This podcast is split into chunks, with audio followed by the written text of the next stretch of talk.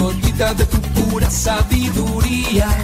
Dame, Señor, sabiduría. Es el camino que nos conduce a tu eternidad. No hay un tesoro mejor. Tu luz es mi protección. Vamos, dame solo tu sabiduría. Dame, dame, dame, mi Señor. Sabiduría. Dame, dame, dame, mi Señor. Lléname de paz. Dame sabiduría para brillar. Dame, dame, dame, mi Señor. Dame sabiduría. Dame, dame, dame, mi Señor. ¿Quieres de verdad? Dame, Señor.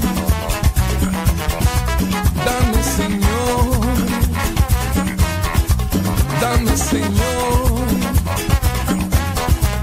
Dame, Señor. Dame, Señor. Dame, Señor. Siempre el señor Robert León o Roberto León nos llega con música muy fresca y al mismo tiempo muy contagiosa. Ahora nos impacta con este canto muy bonito que se llama Gotita de Sabiduría. Robert León.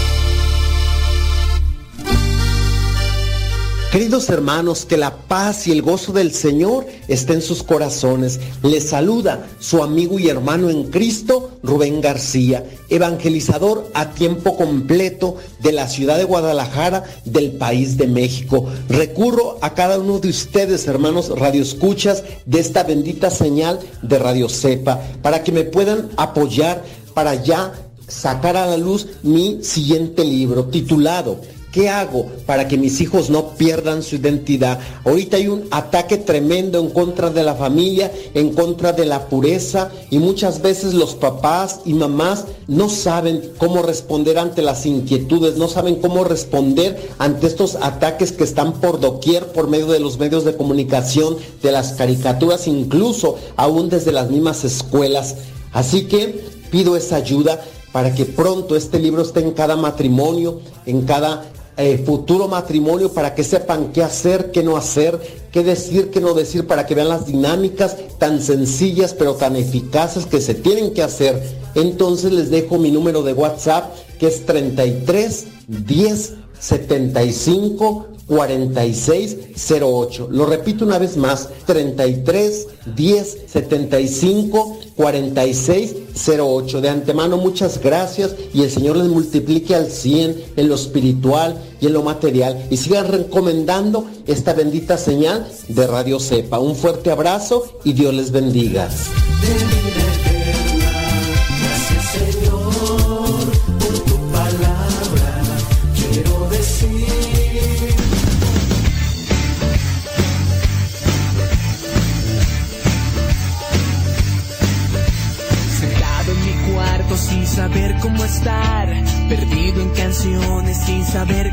Son las 8 de la mañana con 12 minutos. Ustedes acaban de ayer escuchar el mensaje, invitación de parte de Rubén García.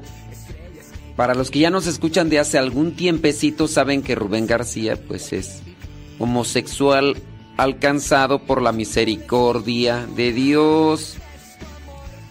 Busca la santidad, sacó su testimonio en libro y se dedica a dar charlas, pláticas para ayudar tanto a papás como a las personas que pueden tener preferencias sobre el mismo sexo.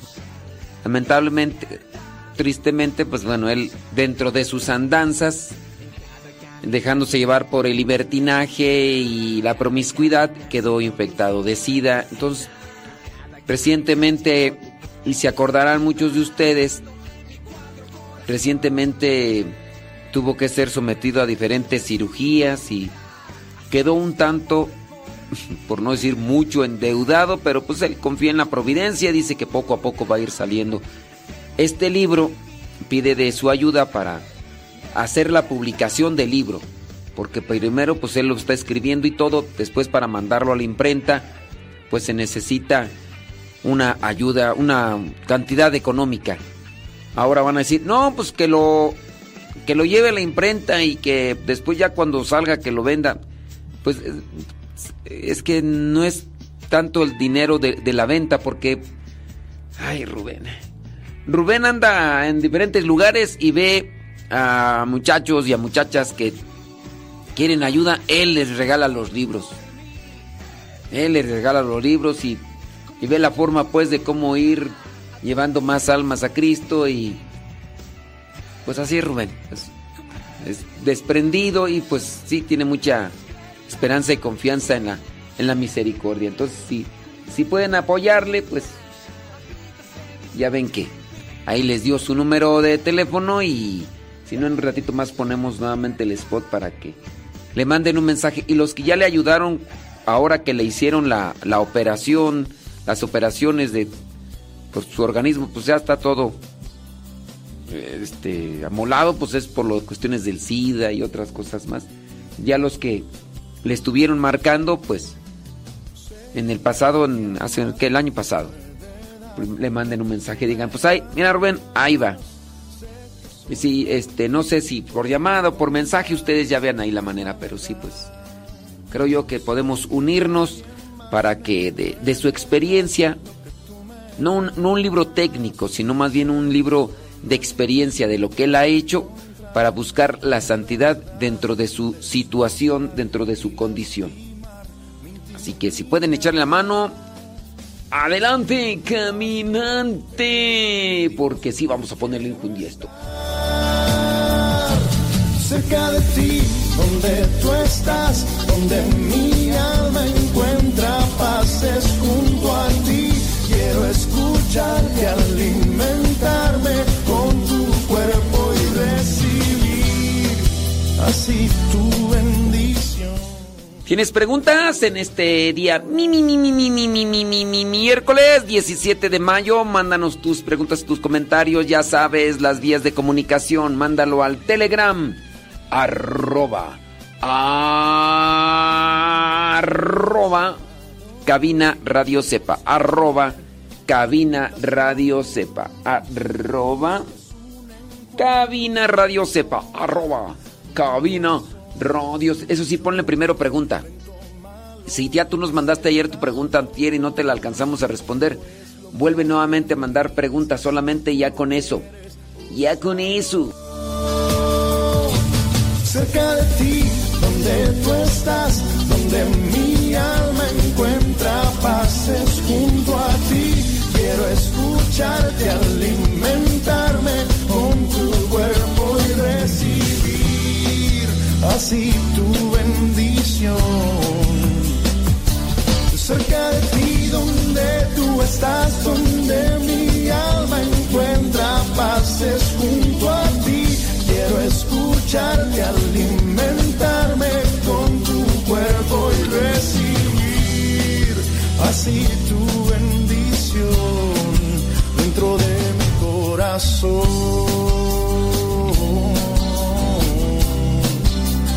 De mi corazón.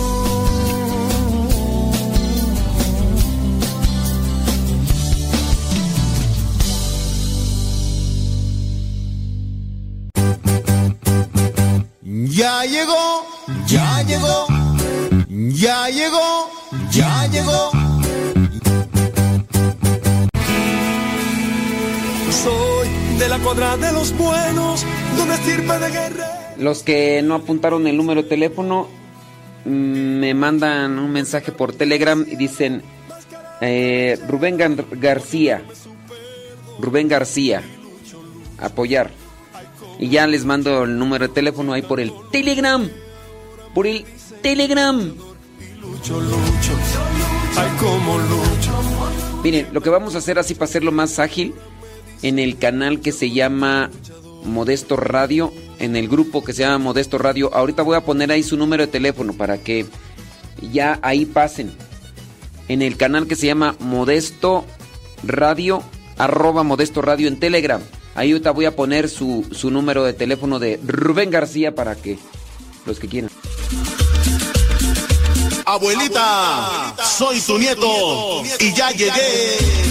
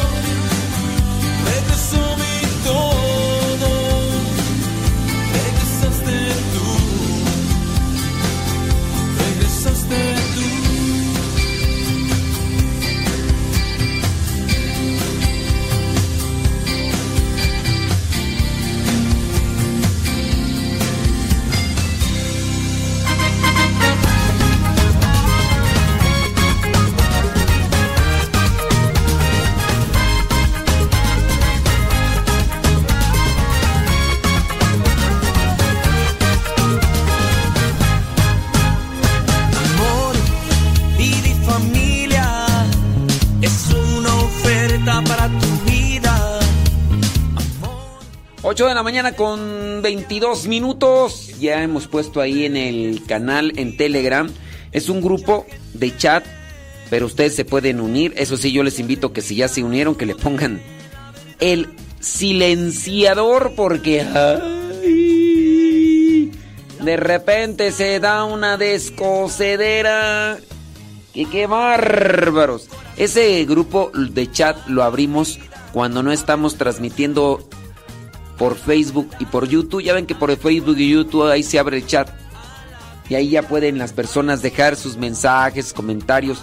Bueno, cuando no estamos transmitiendo por Facebook y YouTube, pero estamos acá en Radio Cepa, podemos interactuar, podemos platicar, podemos ahí echar guiri guiri en ese canal que se llama arroba modesto radio en Telegram. Arroba modesto radio en Telegram, búsquenlo así, pónganle arroba modesto radio y entonces ustedes pueden pasar ahí a ese canal, a ese grupo, se pueden unir y ahí también ya les he dejado la, la información de Rubén García para que le echen la mano y le digan, bueno Rubén, desde Radio Cepa hemos escuchado tu mensaje queremos apoyarte y seguir adelante. Él se ha dedicado ya a ser evangelizador a tiempo completo.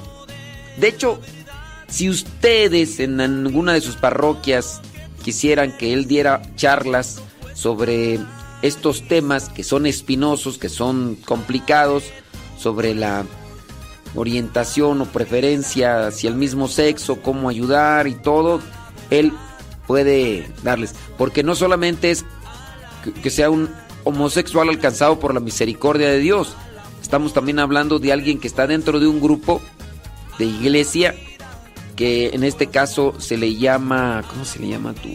Courage. en inglés, courage, coraje. Pero coraje no es siempre una forma de designar algo negativo. Coraje es valentía, courage. Entonces es courage latino y él también pertenece a este grupo. Dice, no me aparece Modesto Radio, es que tienes que ponerlo todo junto. Mira, arroba Modesto Radio. A ver, dale ahí. Y vas a ver que te va a aparecer. Es que si, si le ponen separado, no. Tiene que ponerle arroba modesto radio ahí donde está la lupa. Tiene todo junto. Arroba modesto radio. Y después le dan a clic. A ver, voy a esperar ahí a que me diga E. Valerio si ya le dio o no le dio el grupo de Modesto Radio. A ver. A ver, E. Valerio. Si encontraste el grupo o no lo encontraste. Aquí nos vamos a esperar hasta que nos responda. No vamos a comenzar el programa de radio porque necesitamos que nos estiga. Ándale, ya dice que ahora sí, ya. ¡Qué bueno! No, sí, si no les da es porque no lo escribieron bien. Arroba Modesto Radio, pero tiene que ser todo junto, así. Arroba Modesto Radio y ahí está el grupo. Y ahí estoy Johnny Laboriel. Y ahí es un grupo y ya. Ahí está el número de Rubén García, evangelizador. para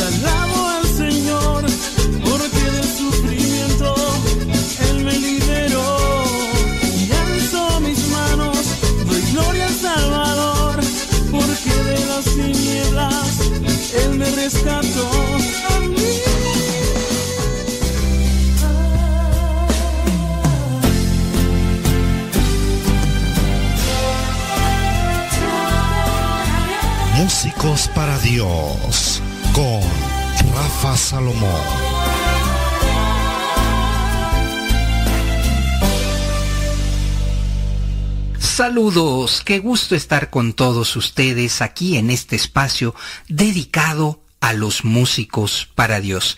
Y el día de hoy, frente a la tempestad. Como músico, nos tenemos que enfrentar también a las tempestades, a las dificultades. Estas seguro que nos harán más fuertes, de tal manera que habrá pruebas que tengamos que salir y que enfrentar. Habrá pruebas que tengamos que enfrentar, las cuales deben darnos primero la certeza de que Dios está en esta barca Número dos, que las dificultades van a aparecer en el ministerio, indudablemente. Y número tres, si salimos adelante, entonces conoceremos cuál es la voluntad de Dios en nuestra vida. Y esto es algo que debería mantenernos con la certeza de que Él quiere que sigamos. Pero ¿qué sucede ante tantos músicos? Y déjenme mencionarles que he conocido eh, a lo largo ya de más de estos 30 años de ministerio a una gran cantidad de grupos de músicos que surgen y después se apagan. No son capaces de salir adelante en medio de las dificultades.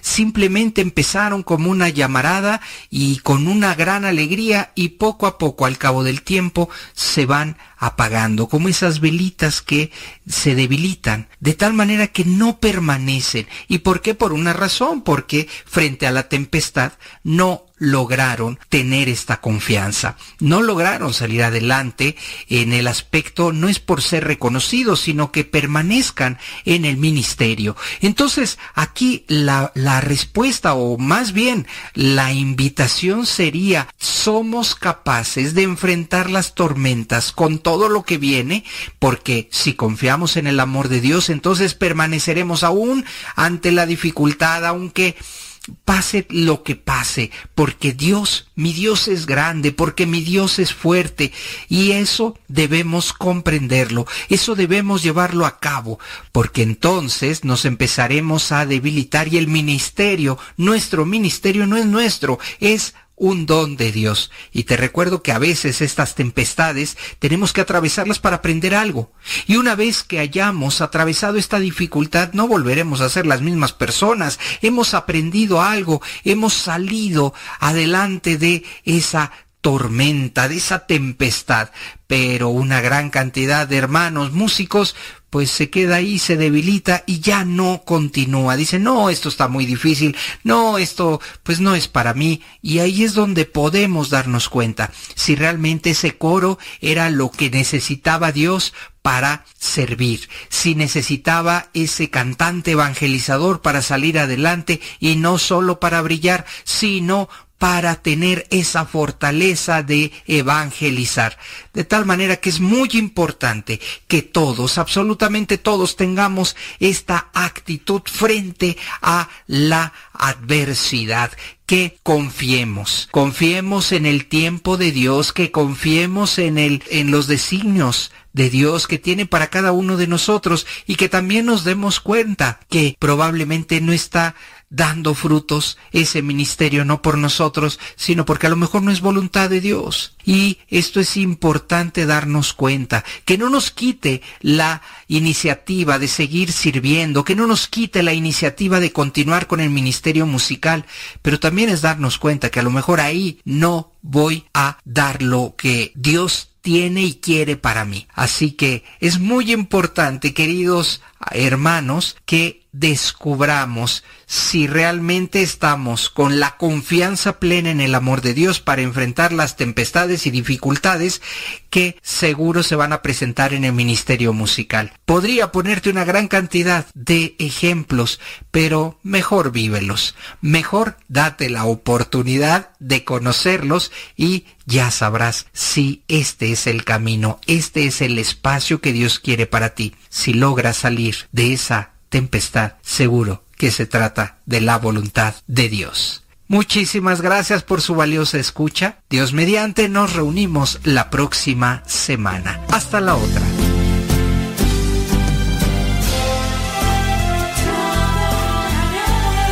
Decídete ya.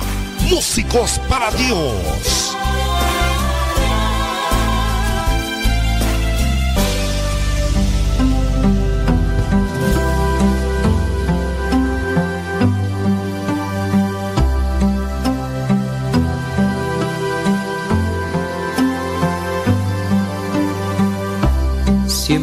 Voy tras de ti. Uh, siempre iré tras de ti. Seguiré tus pasos al caminar. Eres mi fuerza, lo que necesito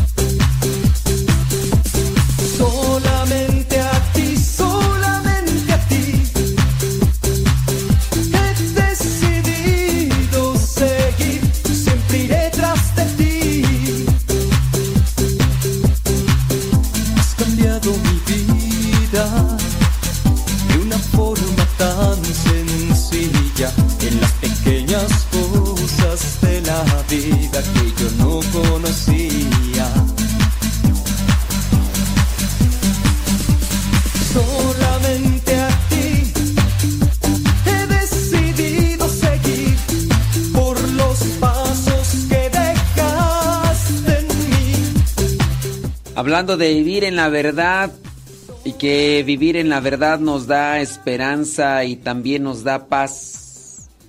Hay una pregunta que nos hacen, déjame buscarla, ¿dónde está? ¿Dónde está? Dice que qué opino yo de las señoras que van a misa, que dice que son de comunión diaria, de comunión en la boca, es que, ah, dice que son de misa diaria, comunión en la boca y de rodillas, pero que no atienden a su familia y su casa pues está sucia, sus hijos descuidados. Dice, ¿eso es agradable a Dios? ¡Ay Jesús! ¿Va con dedicatoria o qué? Porque... ¿Va con dedicatoria? Pregunto.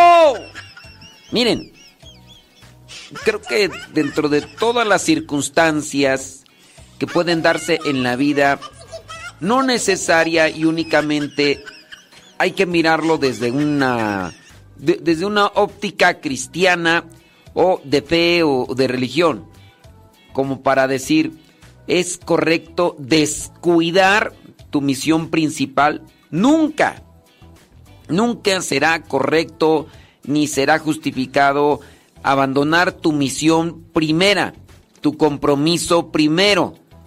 Si una persona dice o piensa que por el estar metida en las cosas de la iglesia, abandonando su misión primera, está agradando a Dios, pues está mal. Miren, ese es un tipo de fariseísmo moderno. Es un tipo de fariseísmo moderno. Cuando estamos en los tiempos de Jesús, nuestro Señor Jesucristo le reclama a aquellos que son fariseos. ¿Quiénes son los fariseos? Los fariseos, fariseo significa ser estudioso de la Sagrada Escritura. Es más, déjame ir a buscar rápidamente en la etimología, en el tumbaburros, para sacarte de dónde viene así como tal la palabra fariseos. Busco en el diccionario etimología de fariseo.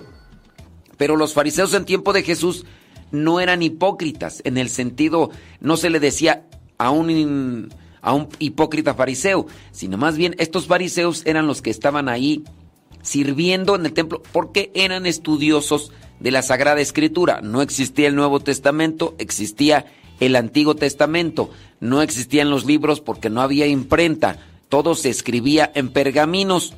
Pero estos fariseos, maestros de la ley, que también son otros, otro grupo de personas, hombres, que estaban ahí, estaban también los ancianos del templo, los encargados del templo.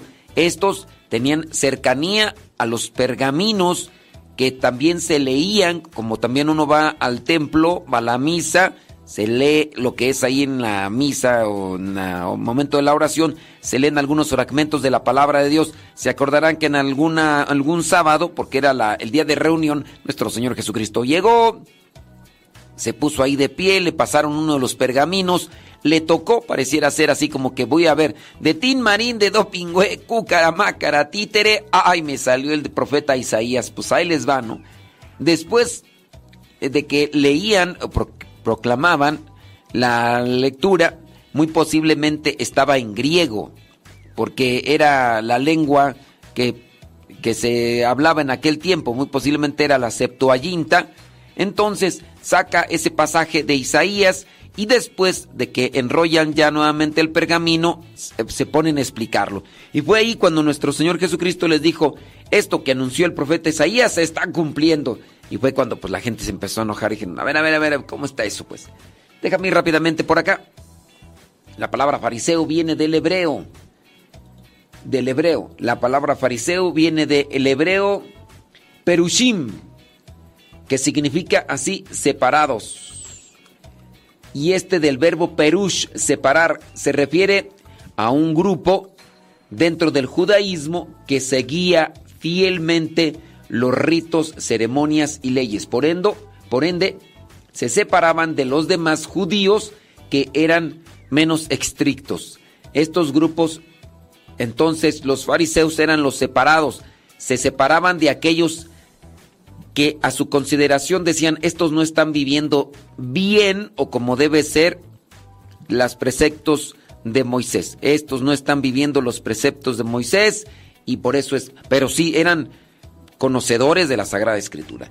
Ahora, los fariseos en su tiempo, ellos decían, nosotros estamos viviendo las cosas de Dios, los demás no.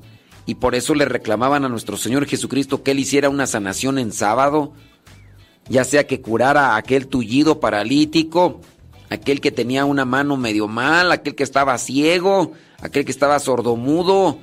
Y entonces le reclamaban porque decían, lo principal es hacer las cosas de Dios en sábado. Tú estás haciendo otras cosas que no corresponden al sábado. Por eso nuestro Señor Jesucristo en una forma les dice, son hipócritas, fariseos, ciegos, lentos para... Ahora, en la actualidad se da este tipo de fariseísmo cuando nosotros abandonamos nuestra principal misión. La principal misión, cada uno de nosotros tiene una, ya una señora, un señor, están casados, tienen su misión principal. Su misión principal, su esposa, su esposo, sus hijos. Abandona a su esposa, abandona a sus hijos, abandona los quehaceres de la casa por estarse yendo al templo, quizá realizar muchas actividades. No es su función principal el templo. En el templo puede encontrarse con Dios, puede alimentarse de Dios, pero para regresar a su misión y servir. Entonces, en cualquiera de las situaciones, tanto hombres como mujeres pueden estar equivocados y desviados. Y esto podría ser un cierto tipo de fariseísmo porque candil de la calle y oscuridad de la casa. Hay que atender bien a las cosas que nos atañen con relación a nuestra vocación, lo que Dios nos está pidiendo como tal. Ojalá y que pues lo veamos más claramente. No es señalar solamente a las señoras, como aquí la pregunta nos dice, que qué opino yo de las señoras. Pues no solamente señoras, también señores.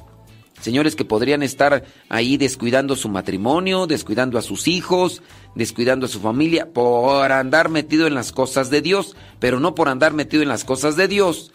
Van a pasar ya directamente al paraíso, al cielo, agarran preferencia ahí delante de Dios, no. Dios les va a pedir cuentas, o nos va a pedir cuentas a cada quien de nuestra misión principal. Así que esto de no hay nada de malo en misa diaria. Antes hay algo muy positivo. Pero la cuestión no, miren, si para una persona dice, es que me molesta que vaya todos los días a misa, a ver, ¿cuánto dura la misa? ¿Cinco horas? ¿Seis horas? Dura una hora. Las personas pueden hacerse ese espacio, ese tiempo, para ir a misa todos los días una hora.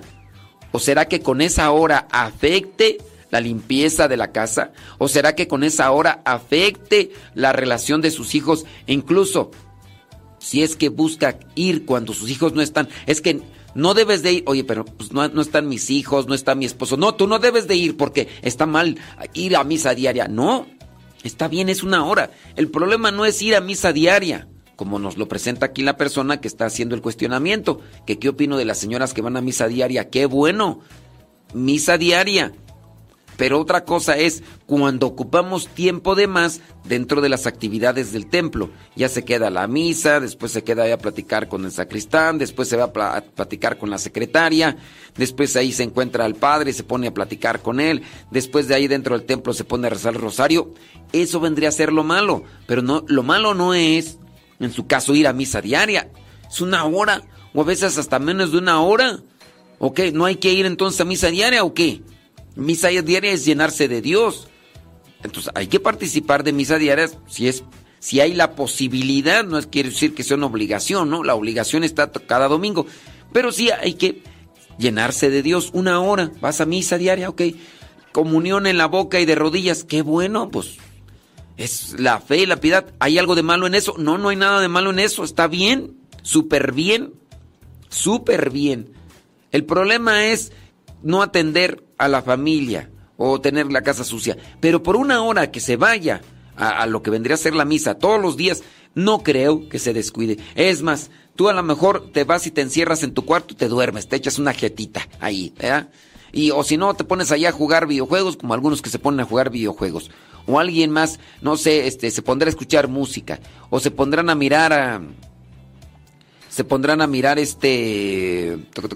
videoseries Digo, también es una cuestión que hay que analizar y no hay que juzgar como tal. No habrá personas que, que tienen sus cosas y todo, pero creo que eso es un cuestionamiento que podríamos dejar para todos, para todos, porque no descuidemos lo principal, pero sí hay que llenarnos de lo principal, que es Dios. Todos los días la oración.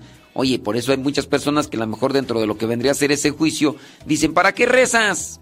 ¿Para qué vas a misa, hombre? No es necesario.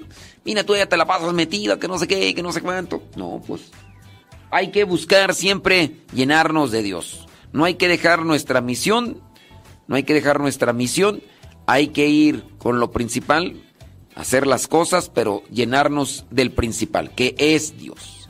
Bueno, ahí está mi comentario para persona. Dice, conozco varias por mi rumbo. Este, eh, yo preguntaría, ¿cómo es que conoces a varias por tu rumbo? Digo, pues ya para entrar a las casas de ellas y ver que tienen todo sucio, este, ahí hay algo que no está bien. Ahí hay algo que no está bien. Entonces, pero sí, hay que, hay que analizar, hay que buscar el justo medio, el justo medio para estar siempre bien. No solamente con estas personas, porque también me lo han dicho de los señores señores que a lo mejor están en el trabajo y llegan al trabajo y de volada se van allá, allá la iglesia, la parroquia, la capilla, allá al centro de evangelización y a la esposa qué, y los hijos qué. Y a lo mejor quizá ellos no tienen sucio y todo, pero están descuidando la misión. Todos podemos descuidar nuestra misión. Los consagrados también tenemos una misión, pero de repente si nos andamos, si nos andamos desviando, haciendo cosas que no pertenecen al reino, en su caso, que a lo mejor andemos haciendo por allá, no sé, visitando o haciendo cosas, pues no, hay que también analizar qué es lo que me toca. Alguien va a decir, ay, pues tú estás igual, hombre, pues ahí estás con los programas de radio. Esta es una misión. Además, yo aquí también, pues dentro de lo que cabe, participo celebrando misa, confesando aquí a los grupos, a los hermanos que me corresponden. Y me toca a mí, me invitan a un retiro, hay la posibilidad, hay las formas, vamos a un retiro. No, es que yo no quiero que dejes de estar allí en la radio. Como una persona me mandaba mensajes y mensajes, mensajes por el Instagram. Pues ya ni me puse, mira, ya nomás lo veo y ya lo voy brincando, pero la persona allí en Instagram me decía cada rato, en vez de que te dejes allí esos medios de comunicación, vete a las calles a predicar con la Biblia en la mano. Esos son misioneros. ¿Tú qué vas a ser misionero? Que no sé qué. cosas más despectivas que pues obviamente pues no las traigo guardadas en el corazón para que no me estén ardiendo ni doliendo. Entonces, pero esta es misión. Esta es una misión. Bueno, es lo que yo digo, porque a lo mejor tú dices, ah, no es cierto, tú eres un católico agridulce, lo que pasa aquí. Bueno, ahí está mi respuesta, mi comentario. Espero que haya iluminado y ayudado a orientarnos más hacia la voluntad de Dios. Hoy una historia puede repetirse de un contagio muy se propaga por toda la iglesia. El agridulce lo han hecho llamar. Los signos son así, pongan mucha atención, que puede atacar a todos sin distinción. Los signos son así, pongan mucha atención, que puede atacar a todos sin distinción la cara larga, ojos sumidos, siempre enfadado, malhumorado, él ha vivido. No tengo tiempo, soy ocupado, son muchas horas las que trabajo y estoy cansado. El agridulce llegó, el agridulce, a nuestra iglesia ha llegado el agridulce, el agridulce, papá,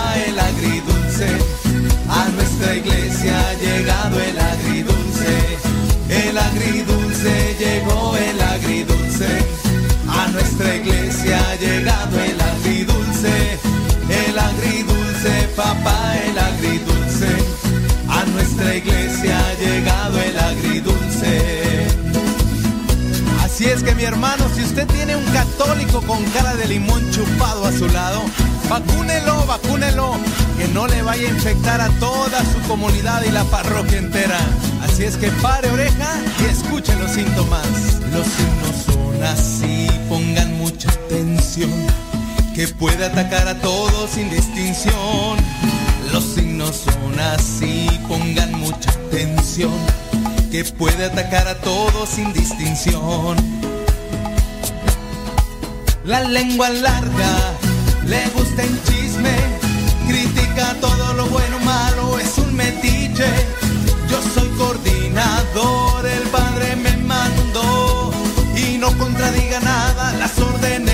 yo. El agridulce llegó el agridulce, a nuestra iglesia ha llegado el agridulce el agridulce, papá, el agridulce.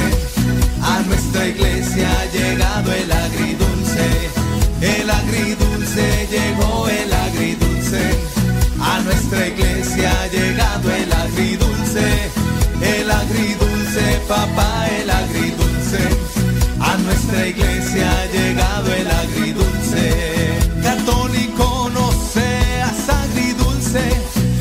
Mejor invita a Jesucristo pa' que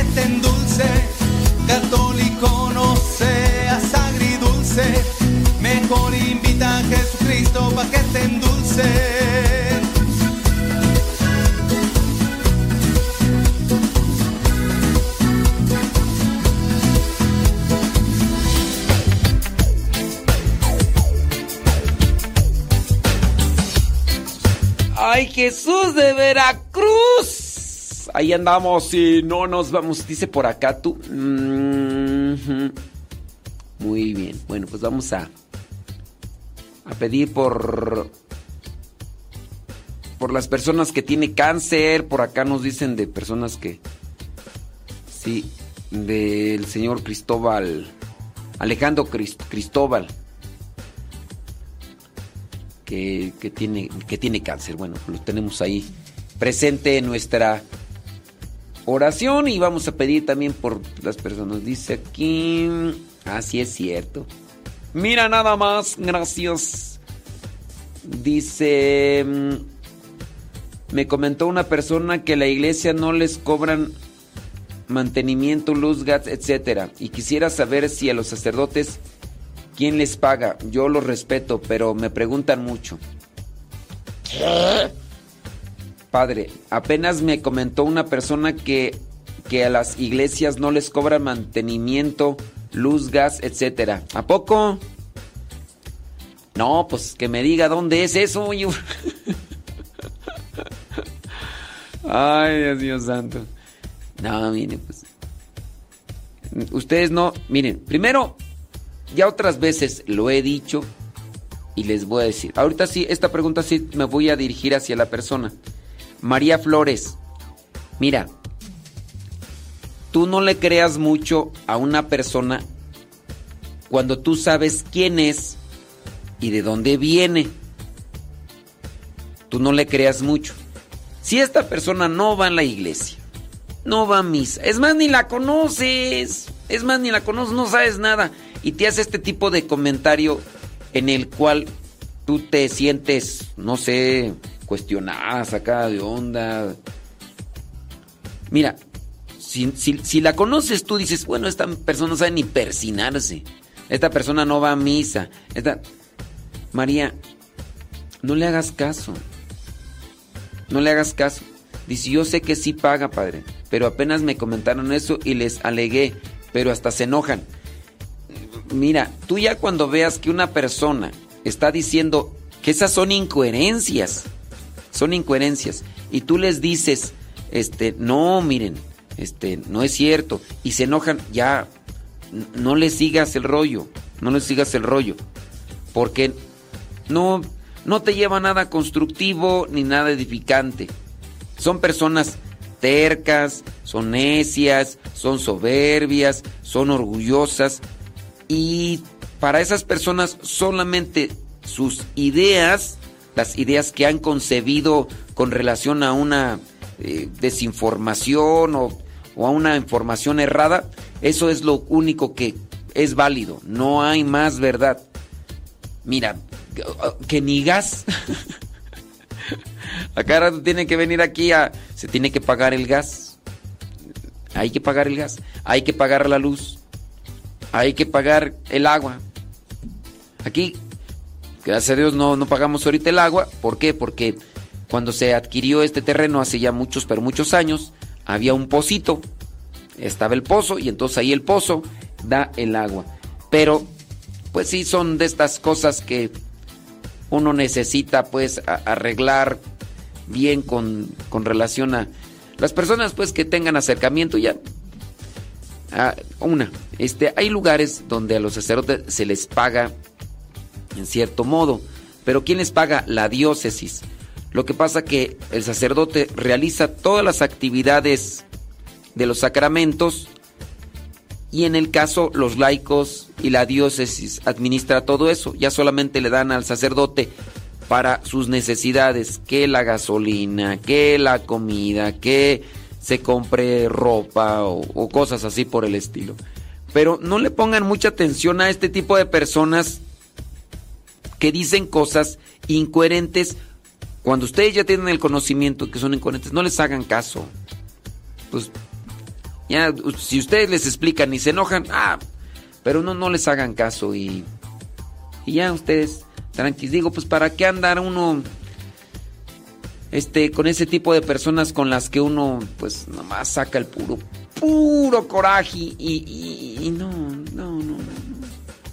Si yo nomás encuentro a alguien así, ay no, tan... Sacarle la vuelta mejor.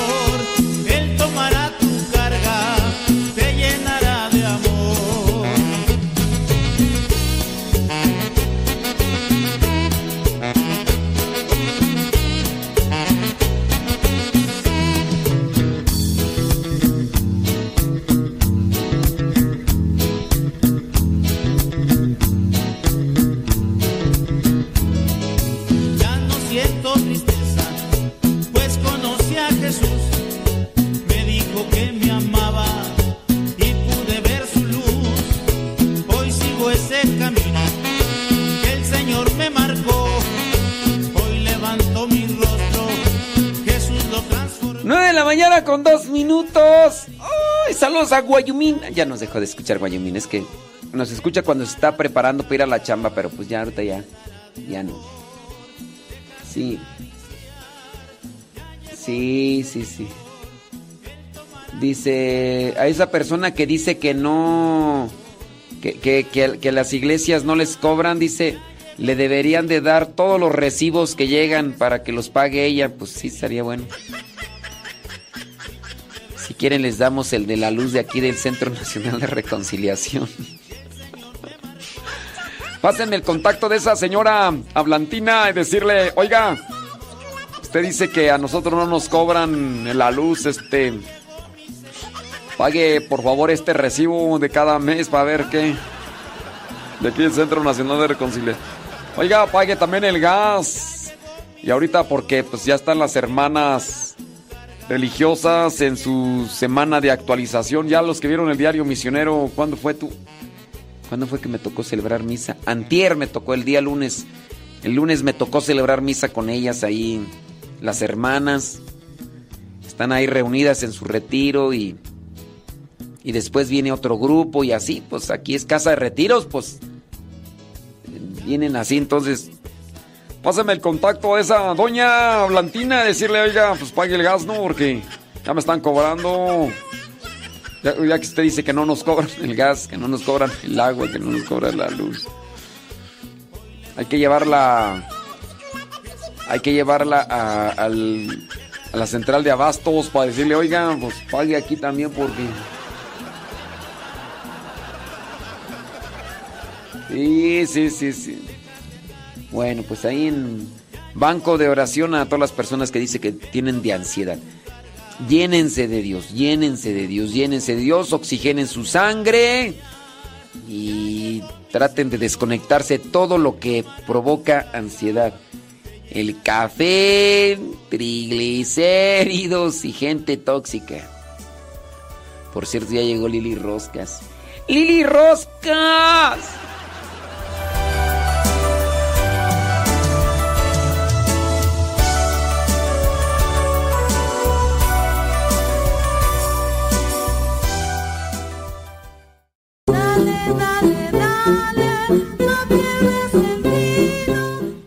Para los que quieran ayudar a Rubén García, un homosexual alcanzado por la misericordia de Dios, fue sometido a diferentes intervenciones quirúrgicas y quedó un tanto, un tanto endeudado, ¿verdad? Pero pues él espera que pronto pueda ir saliendo adelante.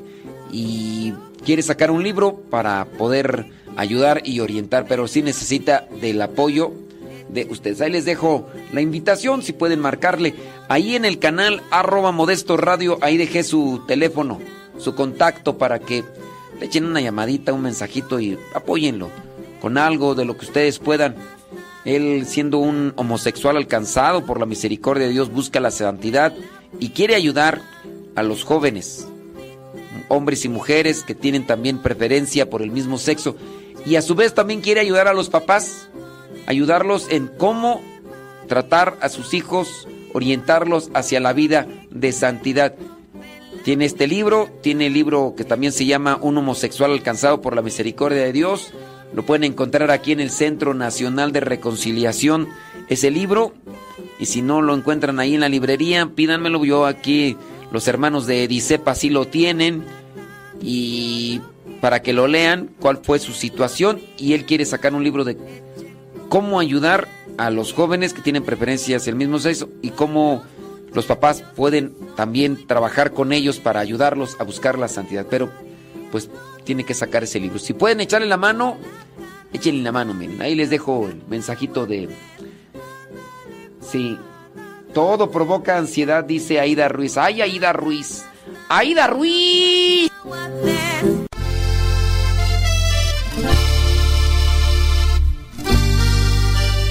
Queridos hermanos, que la paz y el gozo del Señor estén en sus corazones. Les saluda su amigo y hermano en Cristo, Rubén García, evangelizador a tiempo completo de la ciudad de Guadalajara, del país de México. Recurro a cada uno de ustedes, hermanos radioescuchas, de esta bendita señal de Radio Cepa, para que me puedan apoyar para ya sacar a la luz mi siguiente libro titulado ¿Qué hago para que mis hijos no pierdan su identidad? Ahorita hay un ataque tremendo en contra de la familia, en contra de la pureza y muchas veces los papás y mamás no saben cómo responder ante las inquietudes, no saben cómo responder ante estos ataques que están por doquier por medio de los medios de comunicación, de las caricaturas, incluso aún desde las mismas escuelas. Así que pido esa ayuda para que pronto este libro esté en cada matrimonio, en cada eh, futuro matrimonio para que sepan qué hacer, qué no hacer, qué decir, qué no decir, para que vean las dinámicas tan sencillas pero tan eficaces que se tienen que hacer. Entonces les dejo mi número de WhatsApp que es 33 10 75 4608. Lo repito una vez más, 33 10 75 4608. De antemano muchas gracias y el Señor les multiplique al 100 en lo espiritual y en lo material y sigan recomendando esta bendita señal de Radio Cepa. Un fuerte abrazo y Dios les bendiga.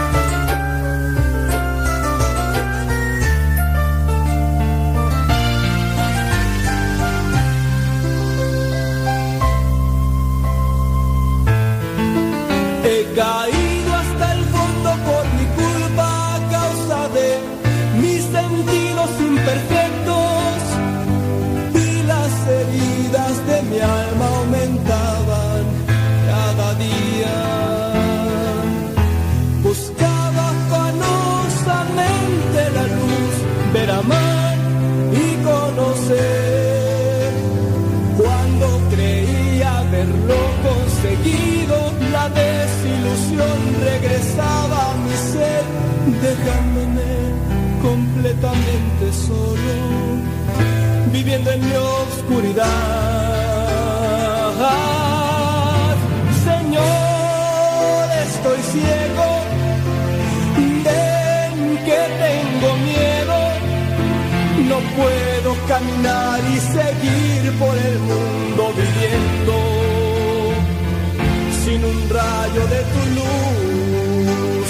Oh, Señor, estoy ciego ilumina mi sendero, pues sin ti a cada paso tropiezo he perdido ilusiones y ganas de vivir. Señor, te doy gracias, he visto la luz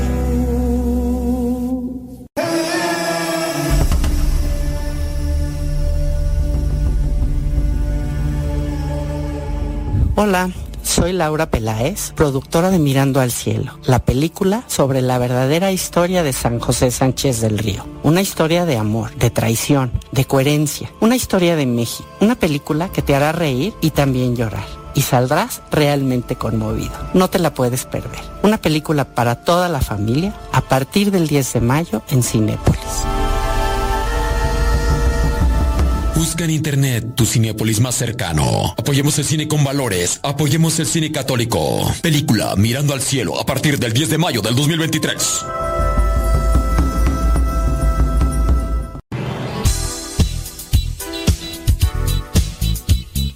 Siempre tenemos algo que compartir en nuestras redes sociales. Por eso síguenos como Modesto Lule en Instagram, en el Twitter, en YouTube, también en iTunes. Recuerda nuestras redes sociales, las más populares, Modesto Lule, y ahí nos mantenemos también en contacto.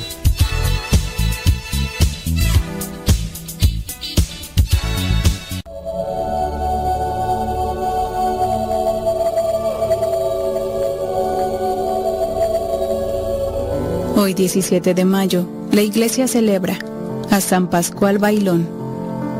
Le pusieron el nombre Pascual por haber nacido el día de Pascua del año 1540. Nació en Torrehermosa, Aragón, España. Es el patrono de los congresos eucarísticos y de la adoración nocturna. Desde los 7 años hasta los 24, por 17 años fue pastor de ovejas. Después, por 28 años fue hermano religioso franciscano.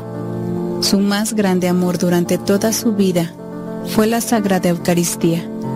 Decía el dueño de la finca en el cual trabajaba que el mejor regalo que le podía ofrecer al niño Pascual era permitirle asistir algún día entre semana a la Santa Misa.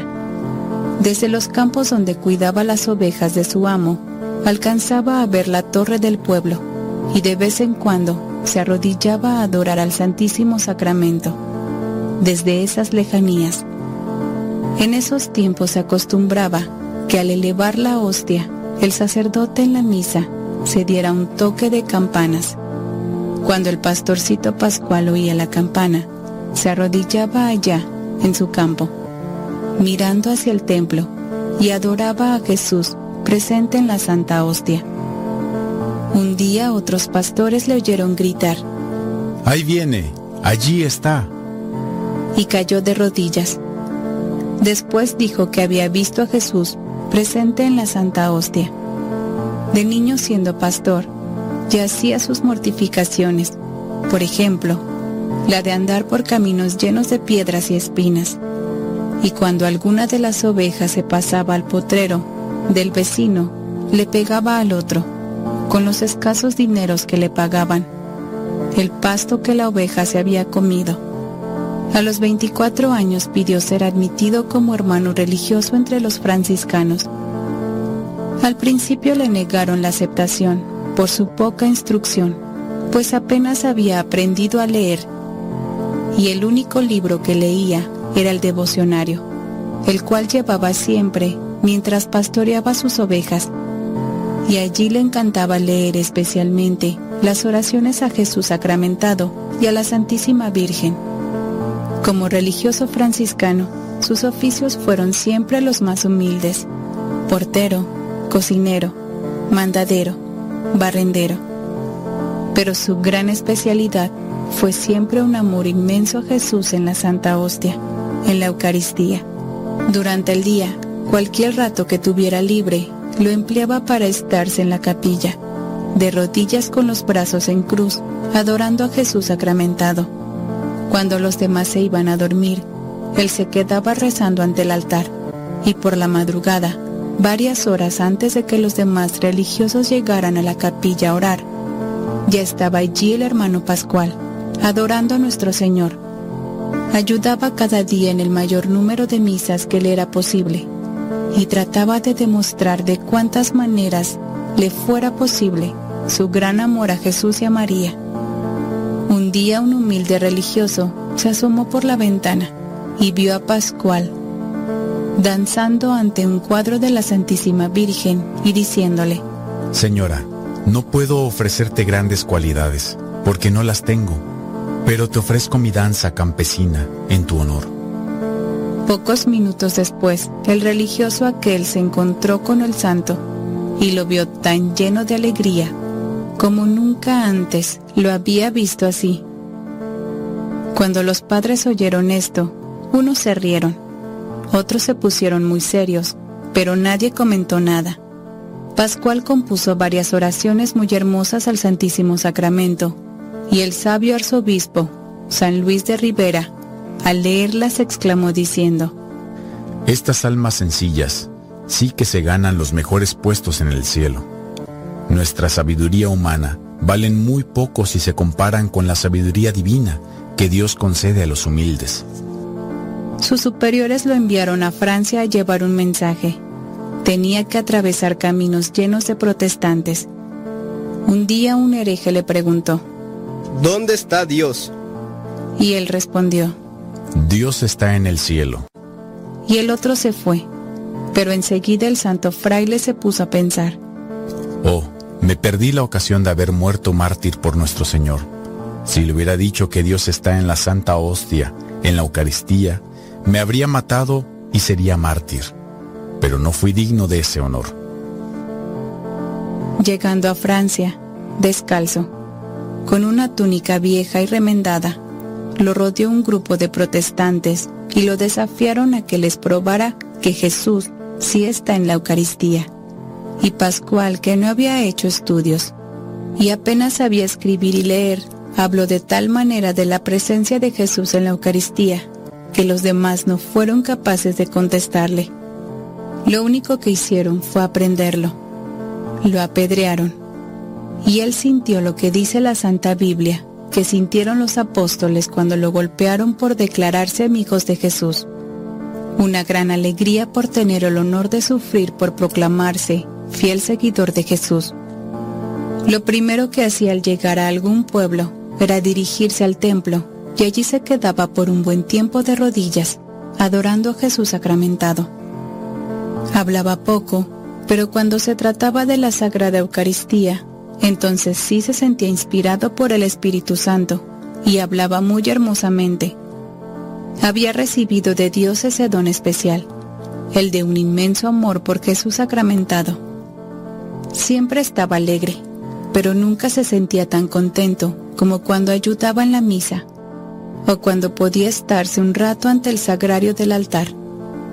Pascual nació en la Pascua de Pentecostés de 1540 y murió en la fiesta de Pentecostés de 1592, el 17 de mayo. Y parece que el regalo de Pentecostés que el Espíritu Santo le concedió fue su inmenso y constante amor por Jesús en la Eucaristía.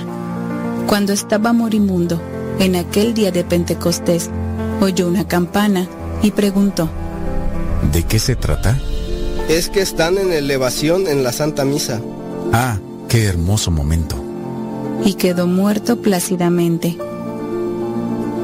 Después, durante su funeral, tenía el ataúd descubierto y en el momento de la elevación de la Santa Hostia en la misa, los presentes vieron con admiración que abría y cerraba por dos veces sus ojos.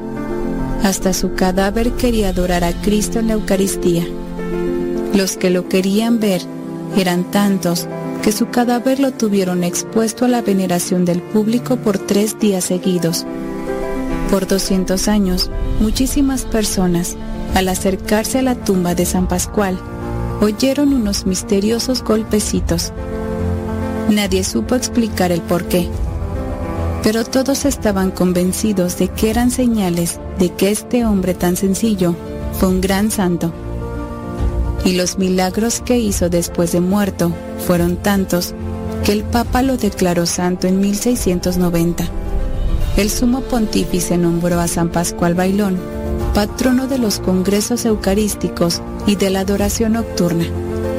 Querido San Pascual, consíguenos el buen Dios un inmenso amor por la Sagrada Eucaristía, un fervor muy grande en nuestras frecuentes visitas al Santísimo y una gran estimación por la Santa Misa.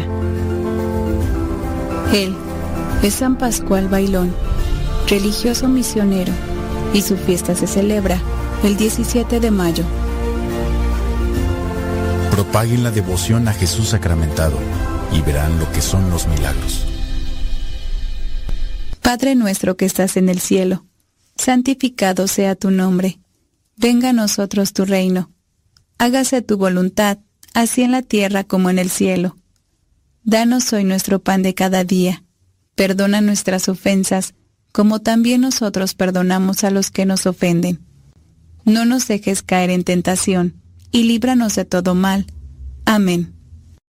Dios te salve María llena eres de gracia, el Señor es contigo, bendita eres entre todas las mujeres, y bendito es el fruto de tu vientre, Jesús.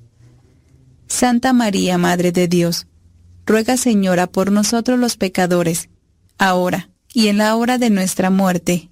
Amén.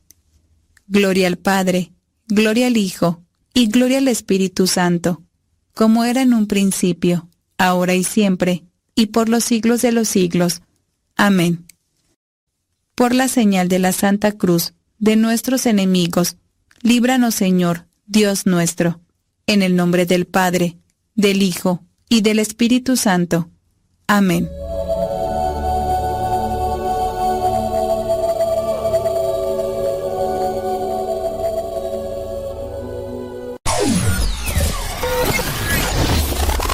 Quieres volver a escuchar los programas del Padre Modesto, búscalo en tu página favorita de podcast, Spotify, iTunes, Google Podcast y otros más. Busca los programas en, el, canal, Modesto, Radio.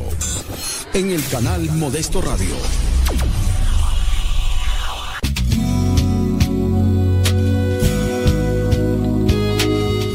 Muchas personas han cambiado su vida para bien participando de un retiro espiritual. Si andas por la vida con problemas, los retiros te pueden ayudar a caminar mejor en la vida y buscar solución a esos problemas. Si tu vida es tranquila y participas de los retiros, tu vida no se puede poner mal. Mejor aún se pondrá si vienes y participas. Ven a la casa de retiros que se llama Centro Nacional de Reconciliación, que puedes buscar en el Google Maps para saber en dónde se encuentra. Hay retiros para todos. El segundo y el cuarto fin de semana de cada mes. Entras el sábado a las 9 de la mañana y sales el domingo a las 5 de la tarde. Se pide una cooperación de 200 pesos por los gastos de comida y cena del sábado y el desayuno y la comida del domingo. Si quieres más información, llama al teléfono de casa 55 58 52 38 00 o también al 55 58 52 38 11.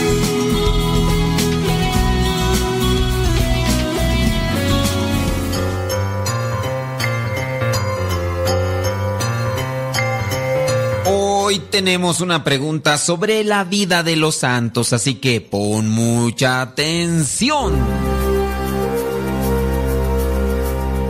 La pregunta es la siguiente. ¿De dónde es originario San Agustín?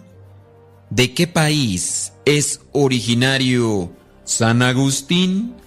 ¿Es originario de Argelia?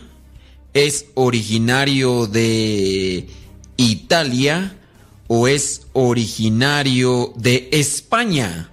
¿De dónde es originario San Agustín?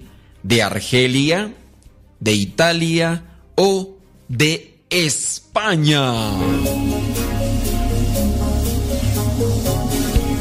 Si te fuiste con la finta de que es originario de Italia, pues perdiste. No, no, no es originario de Italia, tampoco es originario de España. Resulta que San Agustín, a pesar de que sí es hombre blanco, es originario de África. Sí, África, este continente africano que tiene 54 países y algunas otras colonias independientes y demás. Pero San Agustín es africano, así como lo ves. Aurelio Agustín nació en Tagaste. Podemos decir que antes se llamaba así. Hoy se llama Suk Aras, que es la, la actual Argelia. De hecho, ustedes pueden buscarlo así. Suk Aras en la actual Argelia. Ahí nació mi estimado San Agustín un 13 de noviembre del año 354. Su padre, llamado Patricio, era un funcionario pagano al servicio del imperio. Su madre, la dulce y abnegada Mónica, que era cristiana y que después vendría a ser santa. San Agustín, San Agustín que si lo quieres conocer es uno de los santos más grandes de la Iglesia Católica por la situación en que estaba y cómo vino a convertirse y hacerse uno de los grandes filósofos cristianos, además un gran convertido. En su libro de las confesiones viene a decir él mismo, no hubo pecado que no haya cometido. Imagínate, no hombre, pues ahí está grande la situación. El libro de las confesiones te lo recomiendo. Si él pudo, si éste pudo, ¿por qué yo no? Era una frase que también llegaba a repetir. Él tuvo su encuentro con la palabra de Dios. Dice que llegó a escuchar una vocecilla que le decía, toma y lee, como una voz de un niño, toma y lee, toma y lee. Y entonces abrió el pasaje, un pasaje, abrió la Biblia y encontró un pasaje donde la palabra de Dios le pegaba hasta el tuétano. San Agustín llegó a tener un hijo Deodato por ahí, sin casarse, obviamente, y también en este caso llegó a practicar el maniqueísmo. San Agustín sin duda va a ser también un referente para poder alcanzar la santidad. Ojalá y te des la oportunidad de leer este libro de las confesiones y también a conocer más sobre su filosofía, sobre sus ideas. Por ahí en el libro de las confesiones vendrá a escribir lo que sería una parte muy bonita que refleja lo que él era, lo que Dios era para él y cómo llegó a tener su encuentro. Tarde te amé, hermosura tan antigua y tan nueva, tarde te amé. Te buscaba por fuera y tú estabas dentro de mí. La iglesia nos presenta a los santos como referencias para poder alcanzar a Cristo. Todos tenemos la oportunidad y si ellos pudieron, ¿por qué nosotros no? Pidamos la intercesión de San Agustín, este santo africano, que viene a ser una referencia de cómo alcanzar a Cristo y al mismo tiempo alcanzar la santidad.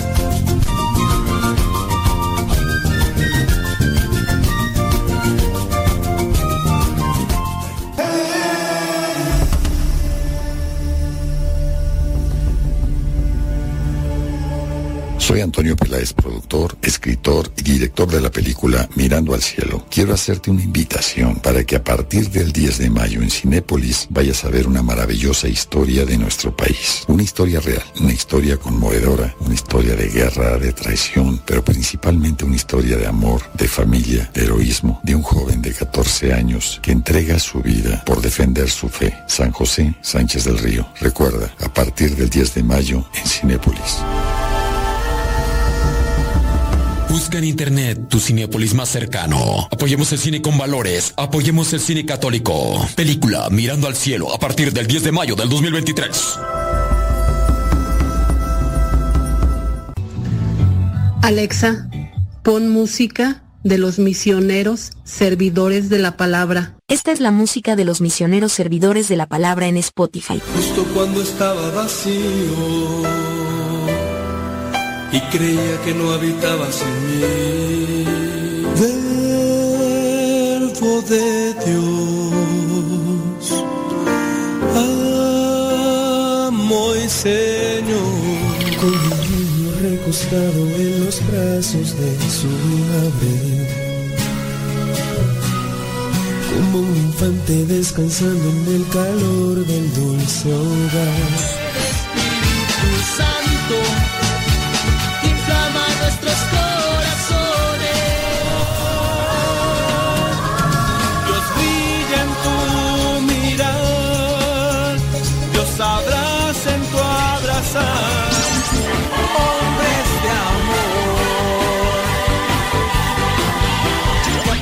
Cerrar sus ojos y del corazón.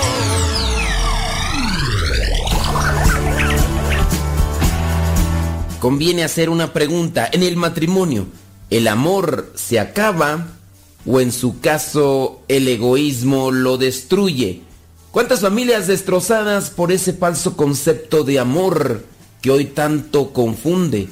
Nada más triste que la escena de una pareja discutiendo frente a los hijos y que puede ser para ti algo muy cotidiano. Como dice el refrán, es el pan de cada día. Cuánto dolor se siembra en los pequeños, cuánto dolor se siembra en los hijos, cuánto dolor se siembra en los corazones. Si amas a tus hijos, dales el mejor regalo, Ama a tu pareja, tu esposo o a tu esposa. Si sientes que se acabó el amor, tienes que luchar. No se acaba una relación de un día para otro. Se acaba cuando dejas de alimentarla. Cuando los detalles se olvidan, cuando cada día es para llevarse y fastidiarse mutuamente. Si llegas a pensar en esto, ¿qué es lo que esperas para tus hijos? ¿Qué es aquello que puede hacerlos crecer? Pero en el amor, en la caridad, que sean hombres de bien, que sean personas de bien. La premisa será sembrar en ellos seguridad si tú quieres que ellos progresen en la vida. Triste y lamentablemente muchas parejas no se dan cuenta de eso y están haciendo que sus hijos crezcan en la inseguridad incluso personal. Hijos que no se sienten seguros de sí mismos y no saben para dónde caminar. O simplemente se dejan llevar por lo momentáneo. En algunos ambientes familiares no se respira confianza, no se respira amor, no se respira respeto, no se respira generosidad, no se respira caridad. ¿Le has preguntado a tus hijos si es que tienes y estás casado? ¿Qué es lo que piensan de ustedes como papás, como esposos, como padres de familia? A lo mejor si son muy pequeños no tienen la facilidad de expresarlo, pero ¿qué tal con aquellos adolescentes que ya se fijan en muchas cosas y que pueden decir que papá y mamá cada rato se agarran del chongo, se agarran de las greñas? Aquellos adolescentes que incluso pueden expresar que ya mejor quieren largarse de la casa porque no soportan. Si es así, esas son unas luces que te están diciendo que algo anda mal en tu familia, que hace falta amor. Los sentimientos nacen y desaparecen. El amor, decía Eric Fromm, es una decisión, tiene que ver más con la voluntad que con la afectividad. Voy a repetir esta frase. El amor es una decisión, tiene que ver más con la voluntad que con la afectividad. Decía Aristóteles, el filósofo griego, amar es buscar el bien de la persona amada. Amar es buscar el bien de la persona amada. Santo Tomás de Aquino decía, amar es desear el bien del otro. Amar es desear el bien del otro. Y Sócrates, el filósofo griego, que fue maestro de Platón. Platón fue maestro de Aristóteles. Sócrates decía, el amor es darse. El amor es darse.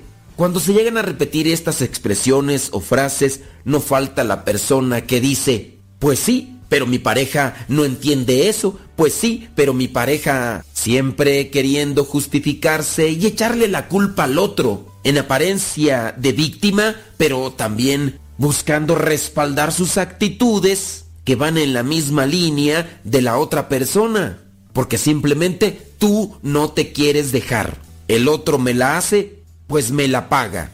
Le voy a hacer lo mismo que él me hace para que sienta. El amor de pareja tiene dos vertientes. Pon mucha atención porque esto es una realidad que no se trabaja. Primera vertiente es el cariño, que es amor del alma ya no hay muestras de cariño, ni con palabras ni con acciones. No se tiene que enfriar eso, no se tiene que abandonar eso. ¿Qué era lo que hacías antes para que estuviera contenta tu pareja? ¿Con qué le sacabas una sonrisa o le alegrabas el corazón? ¿Eres creativo? ¿Qué cosas nuevas has hecho o las has olvidado? Ya no haces lo que hacías antes, pero tampoco has buscado nuevas maneras de florecer ese cariño hacia tu pareja. La otra vertiente es el deseo, que es amor del cuerpo.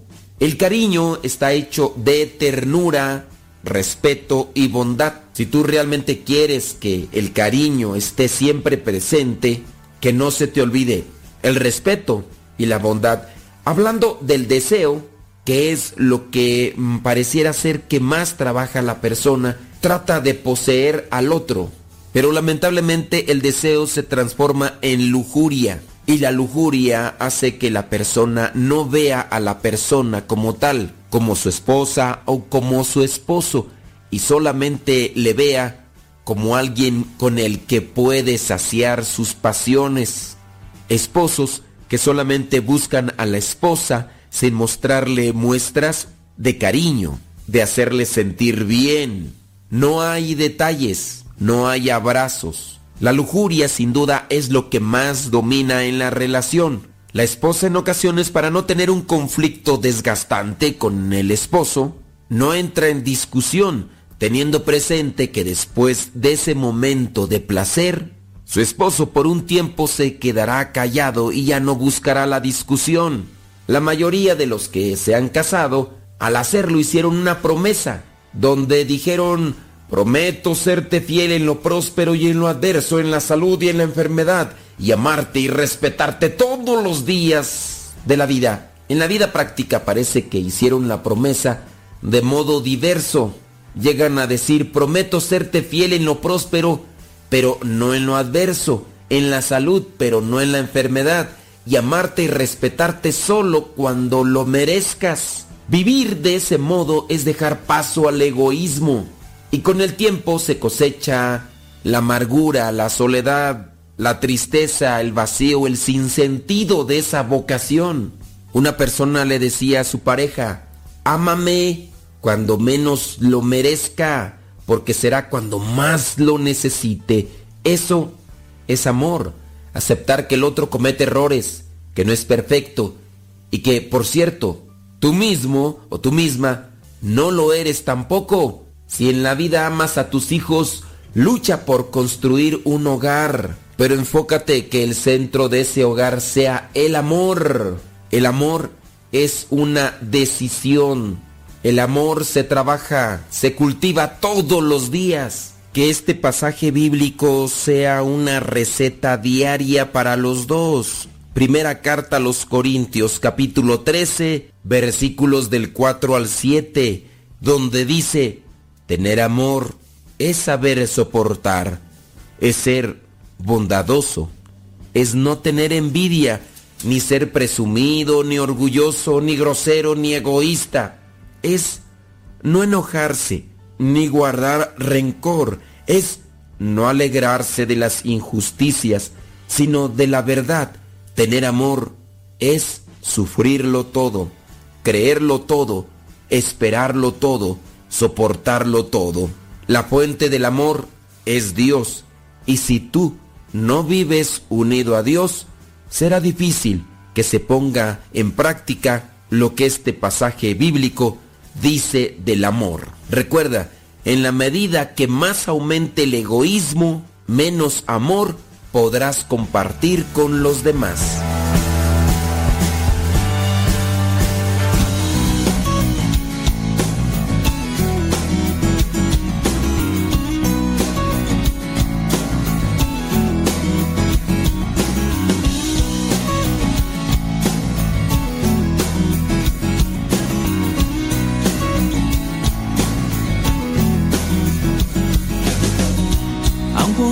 Ojos de niña y una belleza sin igual. Nos hablaba en el silencio con su corazón de mar.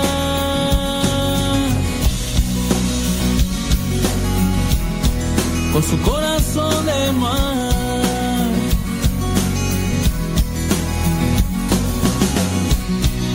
País es morena, otros dicen que es güerita, pero lo que yo les digo, no existe mujer más linda. Y dame niña de tus ojos para así poderlo ver, y dame madre para siempre serle fiel y dale vida a mi vida para así poder ahogarme en tu corazón de mar, en tu corazón de mar,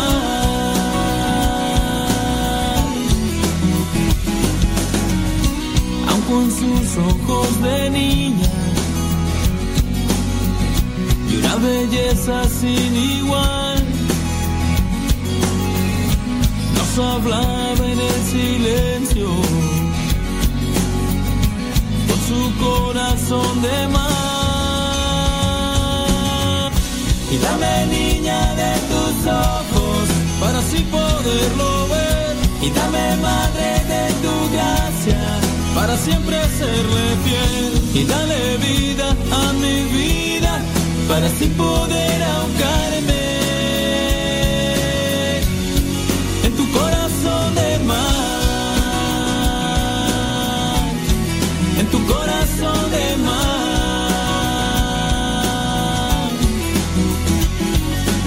Dame de ti niña, de tus ojos y tu corazón de mar.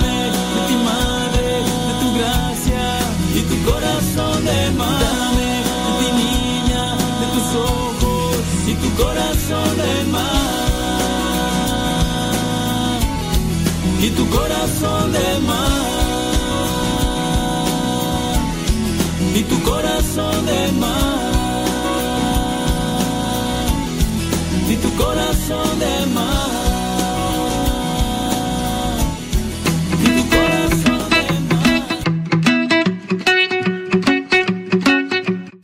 Algunas personas que piensan que los que estamos llamados a la vida consagrada ya estamos señalados desde que nacemos. Bueno, por lo menos así me lo han manifestado algunos y me han dicho, tú desde que estabas tan chiquillo ya presentabas signos que eras para esta vida. Sin duda, Dios ya te había elegido. Dios nos elige a todos para ser santos. Quiere que busquemos la santidad y ahí es donde va a estar nuestro trabajo. Se dice de Santa Brígida que ella tenía un pie en el cielo y otro firmemente apoyado en la tierra. Aunque fue una mujer buena y piadosa, también tuvo que ocuparse de muchos asuntos terrenales. Te voy a contar un poquito de la vida de esta santa, Santa Brígida de Suecia, que puede ser también un ejemplo para otras mujeres o para otros hombres. La madre de Brígida era prima del rey de Suecia, su padre era gobernador de las tierras altas y el hombre más rico del país. Cuando Brígida se casó, dicen que sonaron las trompetas y la celebración duró tres días. Como era costumbre, había danzas, música y comida para todos, incluso para los pobres de la ciudad. Aquí no fueron tan elitistas, ya ves que en ocasiones solamente invitan a sus amigos, bueno, aquí invitaron a todos. Brígida y su esposo tuvieron ocho hijos y una vida familiar muy feliz, pero eso sí, muy ajetreada. Pero ella siempre hizo tiempo para orar y hacer buenas obras. Obviamente, tenía ocho hijos y por lo tanto tendría muchas cosas que hacer, pero buscaba su tiempo para orar y hacer buenas obras, que es lo que nos hace falta a muchos para poder tener una vida en paz. Pasado el tiempo, una de sus hijas diría, Mamá ayuda a todos los que tenían una vida difícil, ya fueran pobres, pecadores, peregrinos, huérfanos o viudas. Ella era una madre compasiva y amorosa para todos, no solamente para nosotros. A pesar de su amabilidad, Brígida no dudaba en hablar cuando veía un problema. Buscar ser amable no quiere decir que no tengamos que ayudar a los demás haciendo una corrección. Cuando fue convocada a la corte real para contribuir en la educación de la nueva novia del rey, se impactó al descubrir que el estilo de vida que llevaban no era muy cristiano. Entonces, Brígida criticó abiertamente al rey, a la reina, a los clérigos y a los miembros de la corte que eran inmorales y carecían de virtud y caridad. Hasta se atrevió a decirle al rey que actuaba como un niño desobediente y caprichoso. Si bien Brígida tenía razón, muchos cortesanos se ofendieron y se alegraron mucho cuando ella se marchó, porque así dijeron, ya no nos va a estar diciendo cosas o reprochando en nuestra cara que estamos actuando mal. Años más tarde, cuando su esposo había muerto y sus hijos eran mayores, Brígida repartió sus posesiones entre sus niños y los pobres y se fue a vivir a un monasterio. Cuando sintió el llamado de Dios, inició una peregrinación de Suecia a Roma. En aquellos tiempos, el trasladarse a estos lugares era pesado y llevaba mucho tiempo.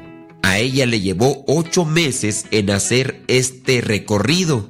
Después de que llegó a Roma, se fue a Jerusalén y a donde quiera que fuera, Brígida trataba de ayudar a los necesitados y no vacilaba en decir las verdades a quien necesitaba decírselas. En el caso de la crítica, hay una crítica que es destructiva y otra asertiva.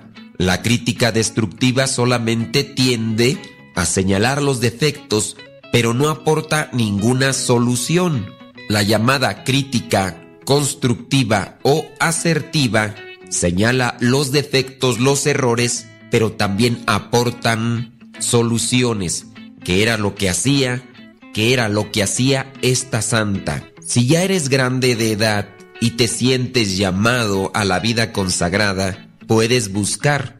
En el caso de los hombres, en Latinoamérica está un seminario que se llama de vocaciones adultas, que por cierto está en Texcoco, Estado de México, para varones que ya son grandes de edad o han quedado viudos y ya no tienen compromiso y sienten el llamado para consagrarse como diáconos o sacerdotes. En el caso de las mujeres, tendrán que buscar alguna comunidad religiosa donde pudieran ser aceptadas. Pero que el ejemplo de Santa Brígida nos ayude a actuar principalmente con caridad, amor y justicia en todas las cosas que realicemos en nuestra vida.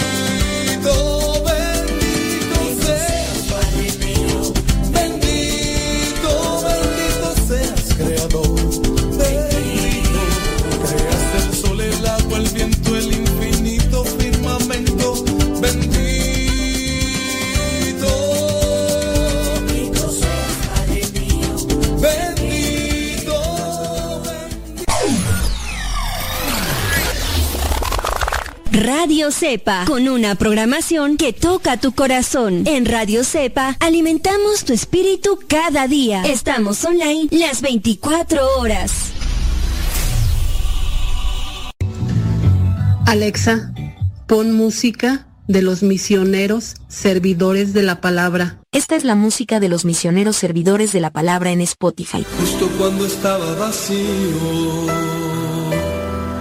y creía que no habitabas en mí. Verbo de Dios, amo y Señor.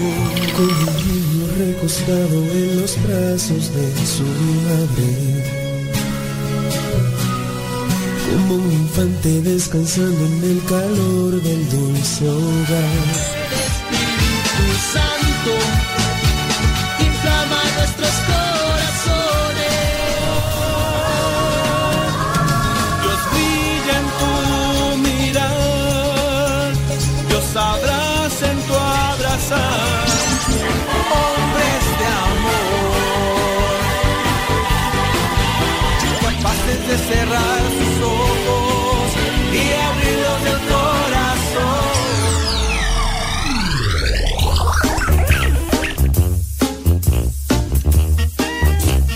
No me llamo Mateo, me llamo Tadeo.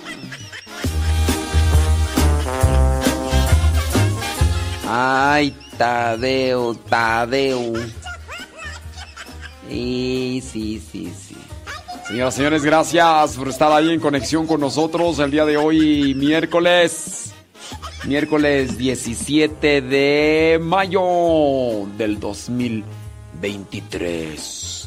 Saludos a everybody in your home. Los que nos escuchan ahí por Radio Cepa, los que ya descargaron la nueva aplicación, la aplicación para Android que por ahí, pues Android se actualizó y la, la aplicación antigua, pues como que para algunos les decía que no la podían descargar y para los que ya la tenían descargada les empezó a decir que había mm, algo que no, que, que podría afectarle. Así como Julia. Julia que desinstaló y dijo, yo no quiero esto, que está afectándole, que no sé qué. A ver, ¿cómo si desinstalas eh, la aplicación de Radio Cepa de tu teléfono y cómo otras cosas de tu vida no las sacas cuando sabes que te están haciendo daño?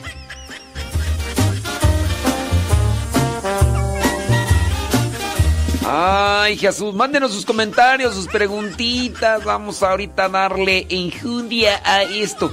Oye, hay una pregunta que nos están haciendo por ahí. Dicen que qué opinamos de grupos de doble A que están dentro de los salones parroquiales y que, pues bueno, hay, hay grupos de, de doble A que utilizan pues que se dejan llevar con, malas palabras, ¿verdad? Y, y, además buscan también lo que son recursos que les ayuden a controlar sus vicios y en vez de en vez de alcohol, en vez de alcohol agarran cigarro o se hacen cafeteros. Entonces, este, pues, por ejemplo, en las sesiones que hacen, eh, los alcohólicos pues ya dejan de hablar sus paneles y salen a fumar.